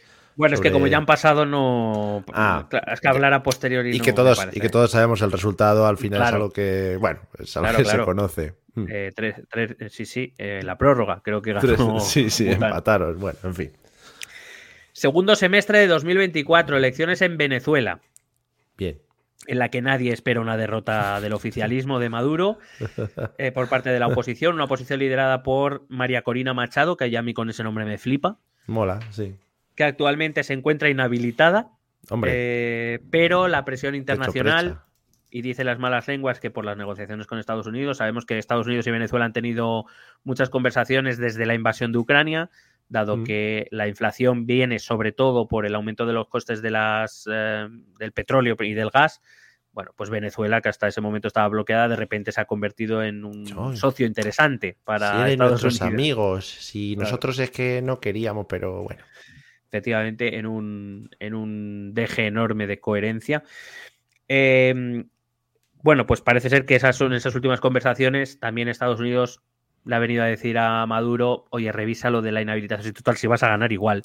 Revisa un poco lo de que la parezca, que, parezca que es un poco más limpio. Y efectivamente el gobierno Maduro se ha, se ha comprometido a revisar la, la inhabilitación. Veremos si la rehabilitan eh, en, para que se pueda presentar por eh, liderando la oposición.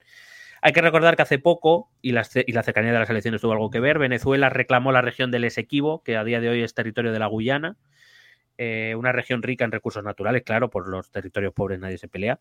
Hmm. Y también que el propio Maduro, ah, bueno, eh, eso puede surgir tensiones, eh, se, entiende que Maduro está intentando movilizar el voto nacionalista a su favor y también que el propio Maduro, eh, que no está en una buena situación de popularidad entre los venezolanos actualmente, ha especulado con la posibilidad de no presentarse a las elecciones y dejar paso a un nuevo candidato.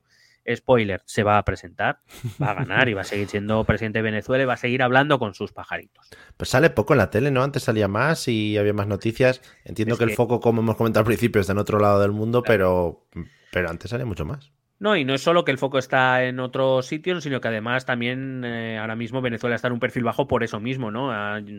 está pudiendo volver a vender algo de petróleo en el mercado internacional, está recuperando, entonces eso tendrá que ver también con, bueno, vamos a no liarla ahora mucho. Claro. a, ver si conseguimos dineretis. También es un poco como que, bueno, cuando el mundo está tranquilo, no hay guerras, no hay algo que nos influya así un poquito de cerca, pues nos hace gracia, ¿no? Estos que gobiernan ahí, a ver, estos que están ahí en Latinoamérica, ¿qué, qué hacen y qué programas de televisión hacen y que esas cosas, ¿no? Que son muy bachosas. Eh, también tiene que ver con que los gobiernos de su alrededor están volviendo a virar hacia la derecha algunos de ellos. Es cierto que le vino muy bien que Lula derrotara a Bolsonaro en Brasil, mm. pero no es menos cierto que ya el gobierno compañero de Argentina, o sea, de, de, los Kirchner, eh, ya, ya no está. Eh, el, gobierno chileno, siendo de izquierda, no comulga con muchas cosas de, Maduro. Eh, vemos lo que está pasando en Ecuador con un gobierno conservador. bueno, veremos. es verdad que no, no, está tan acompañado como lo estaba hace unos años y quizá eso también influye. Cuba, Cuba tampoco se oye nada de Cuba. Curiosamente. No. Viajamos a Sudáfrica. 60 millones de sudafricanos también serán llamados a las urnas en el contexto de tremenda inestabilidad. He estado leyendo esta tarde sobre, sobre mm, eh, la situación ahora mismo del país y la verdad es que puede haber un cambio bastante importante respecto a los últimos 30 años. Hay que recordar que hace 30 años eh, fue elegido eh, presidente de Sudáfrica, unos 30 años, Nelson Mandela, el líder de la, del Congreso Nacional Africano, que es el partido que ha gobernado en Sudáfrica desde entonces. Por primera vez las encuestas le dan la victoria, pero por primera vez no le dan mayoría absoluta. Eso obligaría al Congreso Nacional Africano a tener que pactar con otras fuerzas y esto sí que es una novedad en la política sudafricana. Pero lo más peligroso no es eso, que eso es democracia al final. Lo peligroso es que, según he podido leer, eh, se han hecho unas encuestas de opinión que han arrojado algunos datos bastante preocupantes en Sudáfrica. Lo primero, dicen que el 70% de los sudafricanos están descontentos de cómo funciona su democracia. 70% de sudafricanos. Lo el 80% cree que el gobierno está total o parcialmente corrupto. Y tercero, que el 72% de la población no vería con malos ojos el gobierno de, una, de un hombre fuerte, es decir, caminar hacia una autocracia, una dictadura. Con lo cual, bueno, pues la situación mm, sí es verdad que a nosotros nos influye no demasiado, pero bueno, será una situación que tendremos que vigilar y que ver por porque tiene interés en sí misma. Volvemos a Latinoamérica, esta vez para irnos a México, que también tiene elecciones, eh, y no voy a decir mucho porque la gente se cabrea. Eh, López Obrador no puede presentarse, así que lo siento oh. por sus primos. Em, ¿Pero por qué por sus primos? Pues son familia. O sea, se han mezclado primos con primos para. No. Digo por lo que dijiste de López Obrador que. No, no, que como la gente le sienta muy mal lo que yo digo López Obrador, he deducido que era familia, porque no entiendo que a nadie le pueda importar ah, lo que yo diga sobre López Obrador, pero bueno. Vale, vale, creí que eran familia entre ellos. Eh, López Obrador, como digo, no puede presentarse porque la Constitución no le deja, solo puede tener un mandato presidencial.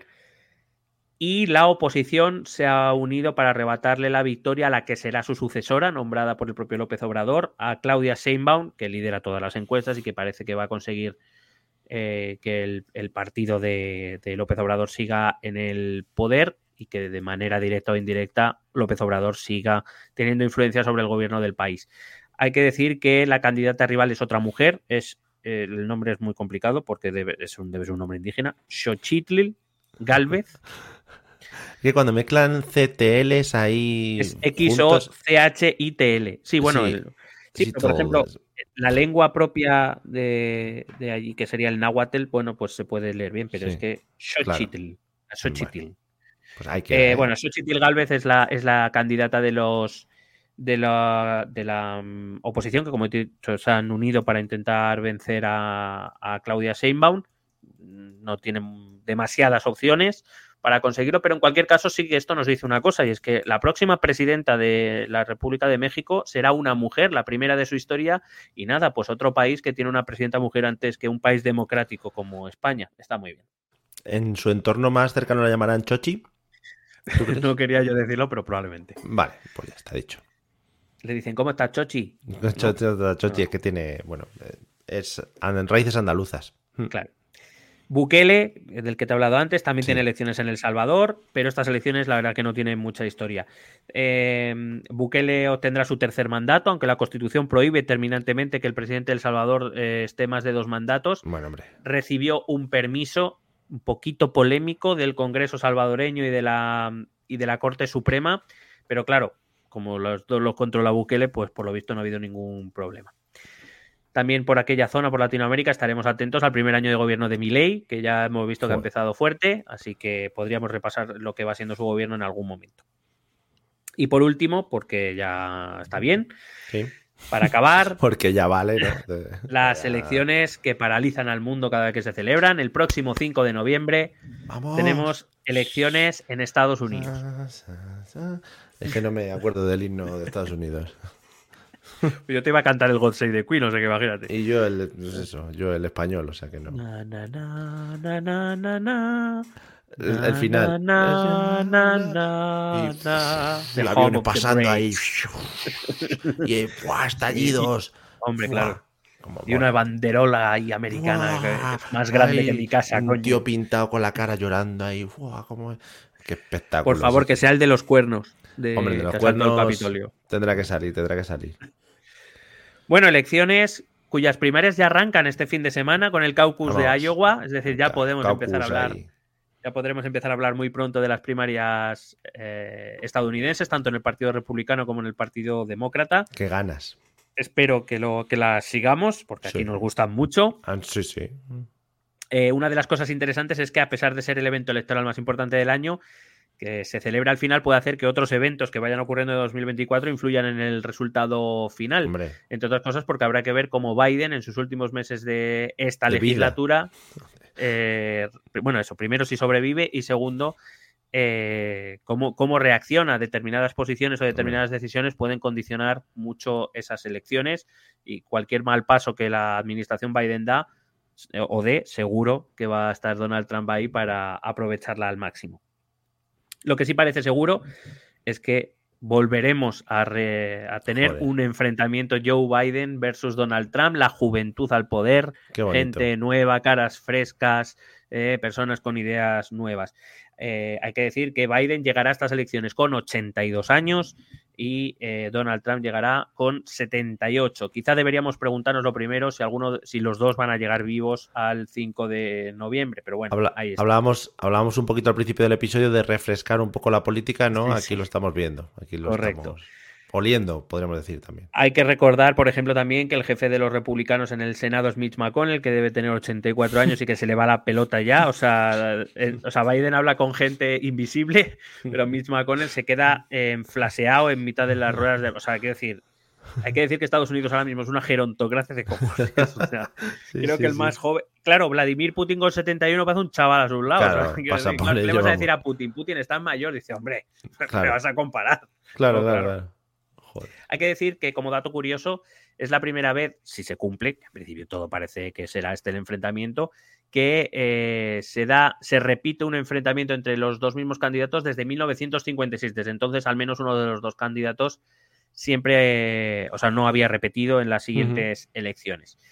Tendremos que estar atentos a los próximos meses porque Donald Trump eh, afronta varios problemas legales que en ningún caso, ya lo, eh, ya lo aviso, Cachis. le van a impedir eh, ganar Hombre. las primarias republicanas y presentarse a las elecciones presidenciales.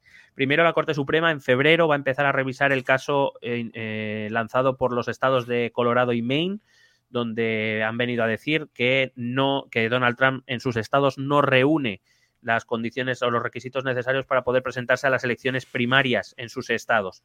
Eh, entre otras cosas, amparándose en la decimocuarta enmienda de la Constitución de Estados Unidos que dice que ninguna persona que haya, eh, que haya participado en insurrección o rebelión puede ocupar cargo federal, dado que dan por hecho que Donald Trump participó en los actos de, o fue una parte importante de los actos del 6 de enero de 2020 en el Capitolio, consideran que Donald Trump no puede aparecer en esas papeletas. La Corte Suprema, el Tribunal Supremo de Estados Unidos, tendrá que decidir si los eh, quien tiene razón son los estados o, spoiler, le van a dar la razón a Trump. Recuerdo que la composición del Tribunal Supremo es de seis jueces conservadores y tres progresistas, así que eh, todo parece indicar que, que no le van a dar la razón a estos estados. Es verdad que hay algunos estados que están pendientes y por lo que sea el Tribunal Supremo se volviera loco y le diera la razón a estos estados, sería algunos otros ya están esperando para poder activar también estas cláusulas. En cualquier caso, eh, también eh, digo que no tiene pinta, primero porque la composición del Tribunal Supremo lo hace difícil y segundo porque a día de hoy Donald Trump de momento no ha sido acusado de nada. Tiene juicios pendientes al respecto sobre su participación en el, eh, asalto al Capitolio, que llegarán más o menos por el verano o empezarán a, a desarrollarse en plazas en el verano. Entonces, sin ninguna, ni siquiera una acusación formal, parece difícil que el Tribunal Supremo pueda respaldar eh, la, la utilización de la decimocuarta enmienda. Hay que recordar además que, además de las presidenciales en Estados Unidos, eh, se celebran también, se renueva por completo la Cámara de Representantes, hoy en manos republicanas, aunque por poco, y eh, un tercio del Senado, hoy 50-50, 50 demócratas, 50 republicanos, que está en manos demócratas porque la vicepresidenta Kamala Harris, sí, sigue viva también, aunque... Es verdad. Es, curioso porque Kamala Harris ahora mismo tiene peores encuestas de popularidad que Biden, lo cual ya era difícil. Pero teníamos unas expectativas muy altas sobre esta señora, ¿no? Cuando empezó, ¿no? Sí, pero básicamente porque cuando todos vimos a Biden eh, eh, como la elección para enfrentarse a Trump, eh, en general no veíamos más de una legislatura porque no sabíamos si iba a llegar. Claro, claro. Esa era la cosa. Aguantado más de lo que pensábamos, sí. Entonces, claro, todo se Yo el primero, pero también fiándome de gente que sabe mucho más que yo, mm. que Kamala Harris elegida como vicepresidenta básicamente era porque era, iba, iba, a ser el relevo de Biden, bien porque Biden se tuviera que retirar por problemas de salud o por cualquier porque habla con un fantasmas. Sí. Eh, o porque no, porque no fuera a llegar vivo. Entonces, claro, colocar a Kamala Harris no era un simple movimiento de elegir un vicepresidente para el ticket, era, era, era anunciar quién queríamos que ocupara el puesto de presidente si Biden, con esa edad tan avanzada, sufría algún problema. Aparte de que Biden no, bueno, pues parece ser que hablar con gente intangible. No, te invalida como presidente de los Estados Unidos. Claro, no. te invalida para presidir Estados Unidos, el país más poderoso de la Tierra, ni parece que sea un problema para mucha se aprecia, ¿eh? se aprecia, en algunos, en algunos estados se aprecia mucho. Porque lo otorga cierta sensibilidad, ¿no? Claro, porque sensibilidad con el más allá es que tiene un extra. Eh, la verdad es que además el perfil de Kamala Harris ha diluido bastante, o sea, no, no ha tomado ningún protagonismo ni eh, entonces, bueno, quiero decir, Kamala Harris se va a volver a presentar como la vicepresidenta de Biden, pero ah, habrá que ver si Kamala no le resta votos a Biden, porque digo, Biden no tiene ahora mismo mucha popularidad, pero Kamala Harris está casi peor. Es verdad que Biden va a poder, eh, digamos, argumentar, eh, por ejemplo, que la economía estadounidense va muy bien. Tienen unas cifras de paro bajísimas, tienen una economía que está creciendo a un muy buen nivel dentro del contexto mundial. Es decir, eh, aparte que es el presidente y todo el presidente tiene a su servicio eh, una muy potente, em, digamos, eh, un potente foco que le, le va a dar, em, bueno, mucha presencia en los medios y, la capacidad de llegar con mucha más potencia a cualquiera. Pero claro, todo va a tener enfrente a Donald Trump, probablemente el mayor incendiario de, y el mayor. No, bueno, a los demócratas no les falta tampoco, pero me refiero al mayor incendiario, el que más focos, cámaras, clips, eh, redes sociales, reels, shorts, como lo quieras llamar, acapara en el mundo. Una persona que se puede montar su propia red social para poner lo que él quiera, pues creo que sí, que tiene suficientes focos para moverse, sí y que a día de hoy no nos engañemos, o sea, después de todo lo que ha pasado, del asalto al Capitolio, de decir las barbaridades, de aparecer en los papeles de Jeffrey Epstein, eh, da, igual, o sea, los, republicanos le siguen respaldando y a día de hoy eh, las encuestas están muy parejas, algunas dan favorito a Biden en ese eh, hipotético enfrentamiento.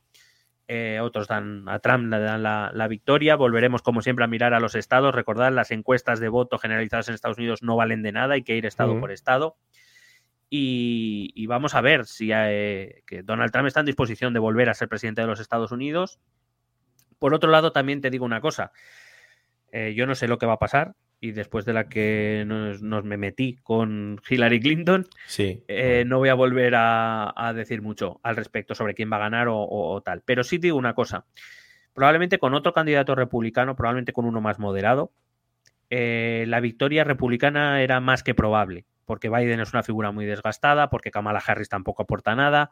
Hmm. Eh, por, eso te digo, no, los índices de popularidad no son muy buenos. Pero si hay algo que mueve al votante demócrata, lo que era muy probable es que el votante demócrata se quedara en casa. Pero si hay algo, o alguien, mejor dicho, que mueva al votante demócrata, ese es Donald Trump. Eh, hay que recordar que las midterms de 2022, donde se preveía que los republicanos iban a arrasar con todo, con el Senado, con la Cámara de Representantes, con todo, al final la Cámara de Representantes la ganaron por unos poquitos escaños, los demócratas aguantaron muy bien y el Senado se quedó en manos de los demócratas. ¿Por qué? Por Trump el votante demócrata sí se va a mover para evitar que llegue a Trump. No sé si lo conseguirá, ¿eh? eso es lo que no sé. Pero que el votante demócrata se va a mover para parar a Trump otra vez si hace falta, eso te lo por seguro. Si algo le da vida a Biden es que, su, es que su contrincante sea Donald Trump. Contra otro candidato probablemente Biden estaba más que perdido. Lo, lo, que te iba a preguntar, en las primarias no va a haber ninguna sorpresa, entonces no va a haber... No, parece, sí. Eh, quizá un poco, eh, pero ya dijimos, ¿no? Cuando hablábamos de Ron DeSantis, el gobernador de California, que era una figura en auge dentro del Partido Republicano, ya se está desinflando completamente. La verdad es que también ha, metido algunas cagadas buenas, eh, Ron DeSantis. ahora parece que está surgiendo la figura de Nikki Haley, la, la mujer que mm, el propio Donald Trump nombró representante de Estados Unidos en la ONU embajadora de Estados Unidos en la ONU y que parece que está obteniendo buenos resultados en las encuestas, pero no a nivel de... Ahora mismo no hay una amenaza seria para Trump. Quizá la amenaza pueda llegar si Nikki Haley o quien sea empieza a acumular eh, los apoyos de todos los candidatos republicanos que se van cayendo de la, de la carrera que veremos. Alguno ya se ha caído antes de empezar los votos, o sea que imagínate cómo está el tema. Eh, creo que hay un Kennedy por ahí también presentándose. Bueno, muy bien No, yo lo digo por, porque tengamos también esos momentos de pequeños vídeos con gente pues con pistolas yendo hacia la Casa Blanca o hacia el Capitolio, mostrando un poco su, su actitud ¿no? de cara a la política estadounidense. Bueno, lo sabrá, lo sabrá sin duda, es lo que pasa. Eh, quiero decir, y más eligiendo a Trump. Si elegir que, más o menos la elección de, de, Trump sea clara por el Partido Republicano, no, estas cosas no la va a quitar. Es más, diría que las va a avivar un, poquito. Bueno, En cualquier caso, veremos, seguiremos las, las primarias. Espero hacer un programa, por ejemplo, del Super Martes. Hombre, es, que el Super Tuesday para mí es lo mejor que hay ahora mismo. Sí. Eh, pero bueno, parece, parece plausible que quienes van a llegar otra vez a la ronda final van a ser Joe Biden y, Donald Trump y espero que lo podamos contar. Ojalá en los debates, ¿no? Uno mirando para un lado de la pantalla, el otro, bueno, puede ser espectacular. Claro, claro, imagínate uno cabreado con una gorra y con su pelo raro, el otro hablando con nadie, o sea, estaría muy bien. hablando con un atril, ¿no? Estoy aquí, señor Biden, no, perdón, perdón, sí. Bueno, en fin. Perdón, ¿puedo, ¿puedo hablar con Ronald Reagan? Está muerto Biden, hijo. Sí, sí, sí. Bueno, mi consejero. Le traigo aquí de, ayuda. Bueno, en fin. Bueno, ¿hasta aquí algo más que quieres destacar? Bueno, yo creo que hemos puesto sobre la mesa muchas cosas. Eh, hablaremos a lo largo del año de estas cosas. simplemente, pues eso, planteamos un poco lo que a lo que vamos a prestar atención en este 2024, más allá de las, de las cosas nuevas que vayan a surgir y de las que, bueno, seguiremos hablando aquí cuando nos salga de las narices. Efectivamente. Eh, simplemente, pues eso, ponernos un poco la miel en los labios de lo que van a ser los, los episodios. Que por supuesto, si no fuera de esta manera, podrían ser episodios que, que podríamos pregrabar para luego poder publicarlos. Pero claro, evidentemente, al no ser adivinos y al no haber pasado las cosas, es muy complicado que nosotros grabemos siguiendo un poco la actualidad. Entonces, nos tenemos que jorobar y hay que esperar. Así que nada, ya tenemos nuestro resumen. Creo que todos estamos ya, la gente ha tomado notas, ha tomado apuntes y lo he ido apuntando en calendarios. Y vamos a lo de siempre. Vamos a escuchar los métodos de contacto, por si nos queréis contar algo. Escucha nuestros métodos de contacto. Puedes escribirnos un correo electrónico a la dirección esto también es política Si lo prefieres, puedes buscarnos por Facebook o Twitter a través del nombre ETE Política. Nos encontrarás en YouTube, donde colgamos las grabaciones de todos los episodios. Y si necesitas un contacto más cercano, únete a nuestro canal de Telegram. Busca el enlace en nuestras redes sociales. Toda esta información y mucha más la puedes completar a través de nuestra página web www.estotambiénespolitica.com. Porque tú también formas parte de Esto también es política.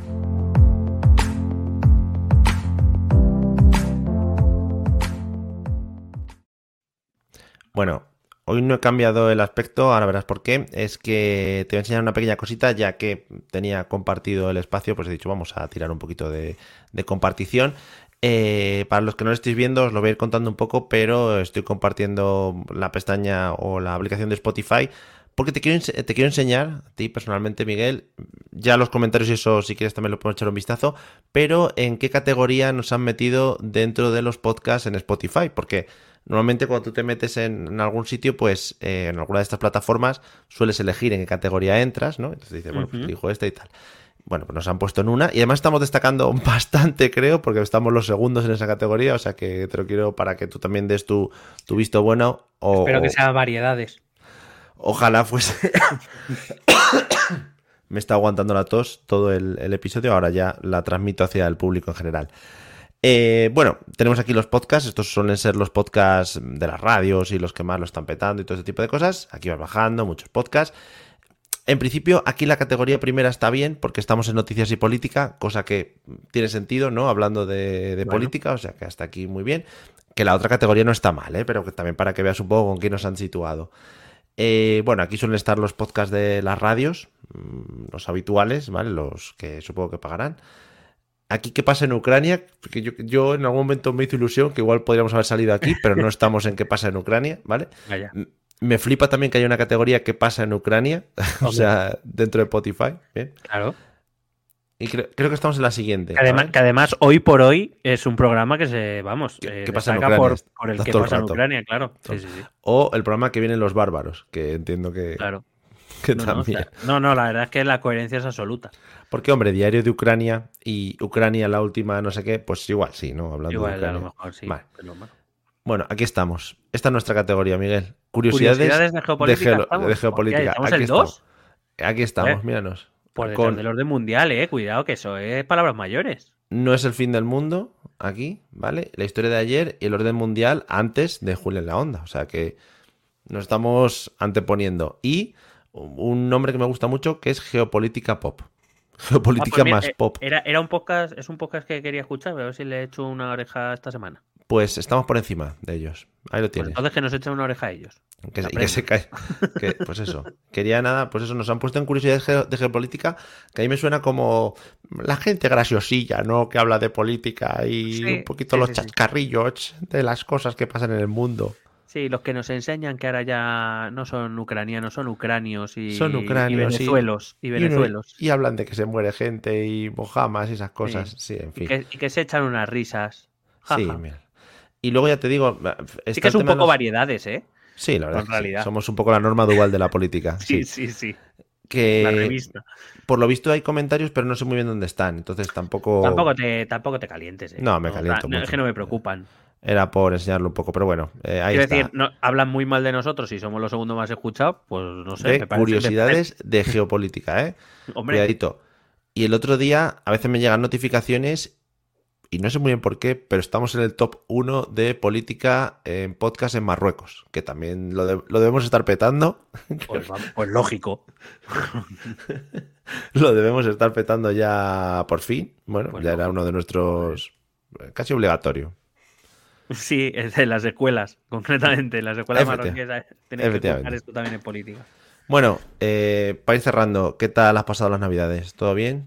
¿Correctísimo? Bien, bien, bien, correctísimo, tranquilas. eh, muy bien, la verdad. Un poco de ya de, de señor mayor, un poco ya, a lo mejor. ¿Sí?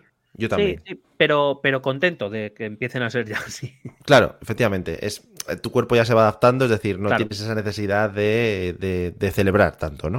Ni de celebrar, ni de hacer algo todo el rato, ni. no, no, Efectivamente, no, ni de alimentarte como si fueras un- una, una bestia parda, ¿no? Es decir, Efectivamente, ni de beber como si fueran a cerrar las destilerías. efectivamente, efectivamente. Si fuera a una ley seca, ahora perro Sánchez, ¿no? Por lo que sea. No, Claro, pues no claro, hace falta pues tampoco. efectivamente. Ves- eh, ¿No crees que el tamaño de las copas eh, en las que bebemos se va reduciendo con respecto a la edad? Que ahora aprecias, por ejemplo, más un chupito de hierbas que un cubatazo gigante.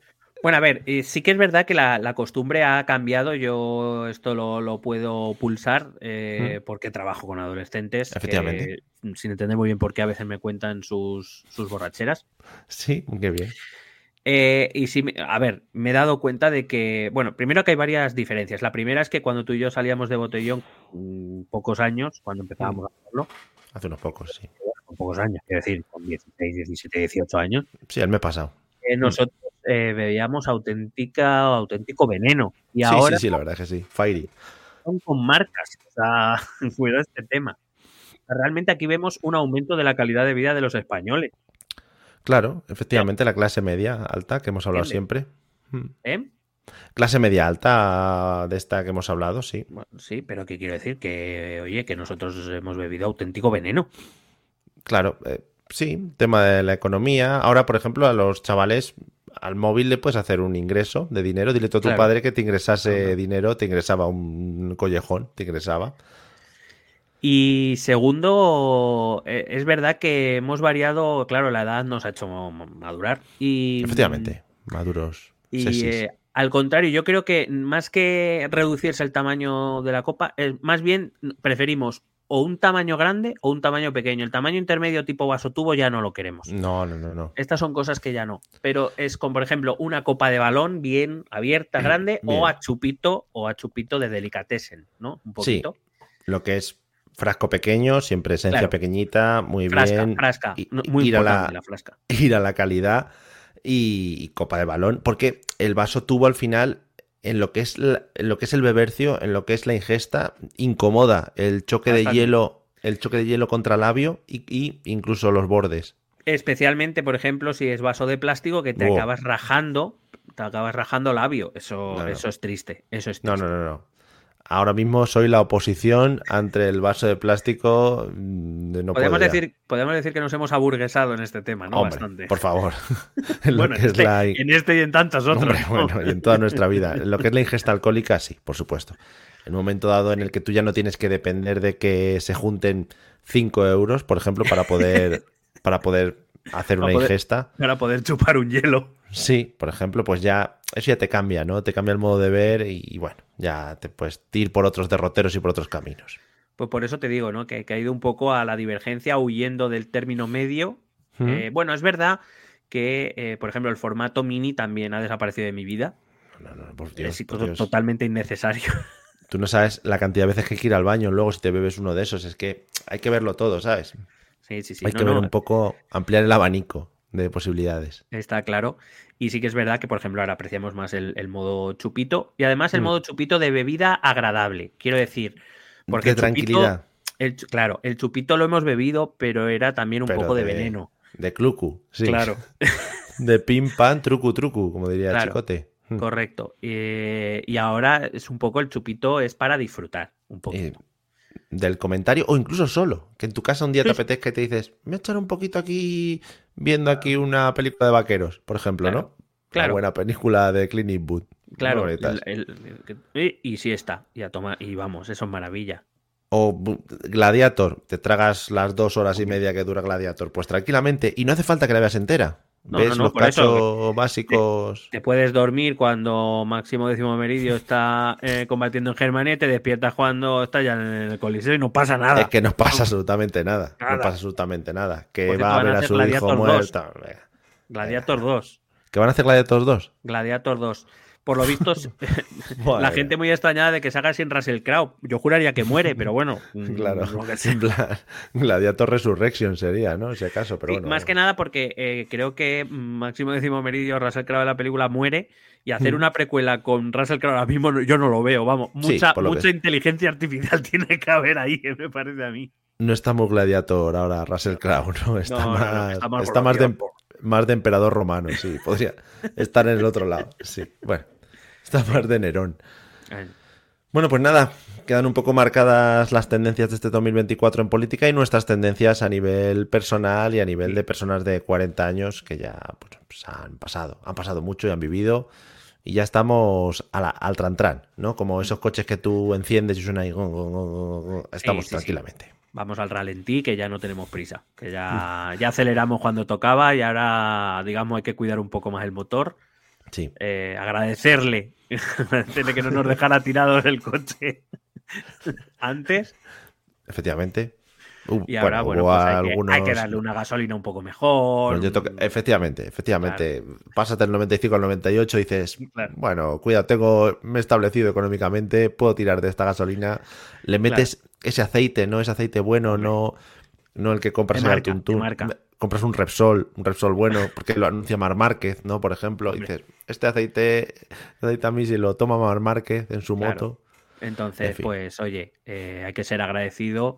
Efectivamente. Eh, forzamos, forzamos mucho el motor en su momento. efectivamente. Am, y ahora, pues bueno, oye, nos tiene que durar un- algún año más, así que hay que darle. Efectivamente. El chasis, mierda. el chasis en algunas partes ya lo tenemos un poco cascado. eh, Bueno, Bueno, pero mientras siga funcionando, ahí vamos. A tope.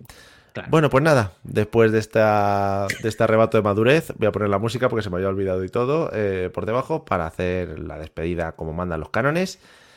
Y esperamos, pues eso, que. Bueno, mientras, pone- mientras pones ya. la música, te puedo decir que ha gustado mucho la parte del roscón. Ya, último ya, ya.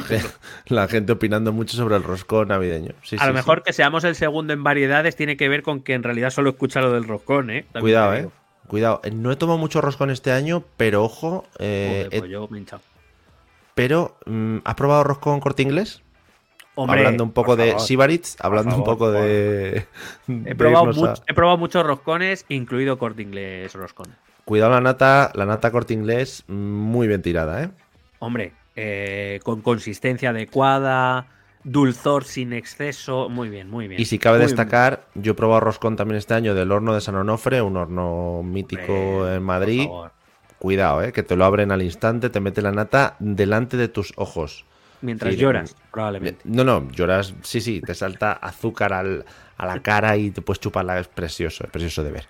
Joder, qué bonito. Bueno, pues siempre que quede nuestro pequeño detallito en cuanto a bollería, podemos ir cambiando también, dependiendo de la estación del año, podemos ir hablando de torrijas, podemos ir hablando de huesos de santo, bueno, un poquito todo lo que se nos vaya pasando por nuestros esófagos, que también es una cosa que vamos cambiando. Ahora nos alimentamos más y mejor. Amigos, eh, esperamos que os haya gustado el episodio, esperamos que, sobre todo os quedéis con esta última parte, que es la importante, porque lo demás lo iremos analizando a lo largo del año e iremos extrayendo información y las cosas que vayan pasando por nuestras manos, os las iremos contando y que disfrutemos todos un poquito de la mandanga. Así que Y nada, un poquito de color a esas vidas grises, coño. claro, hombre, no os quedéis ahí en esa en esos grises ahí, madre mía, darle un poquito ahí de tonalidad de rosas amarillas. Nos vemos en el próximo episodio. Venga, hasta luego. Un besete.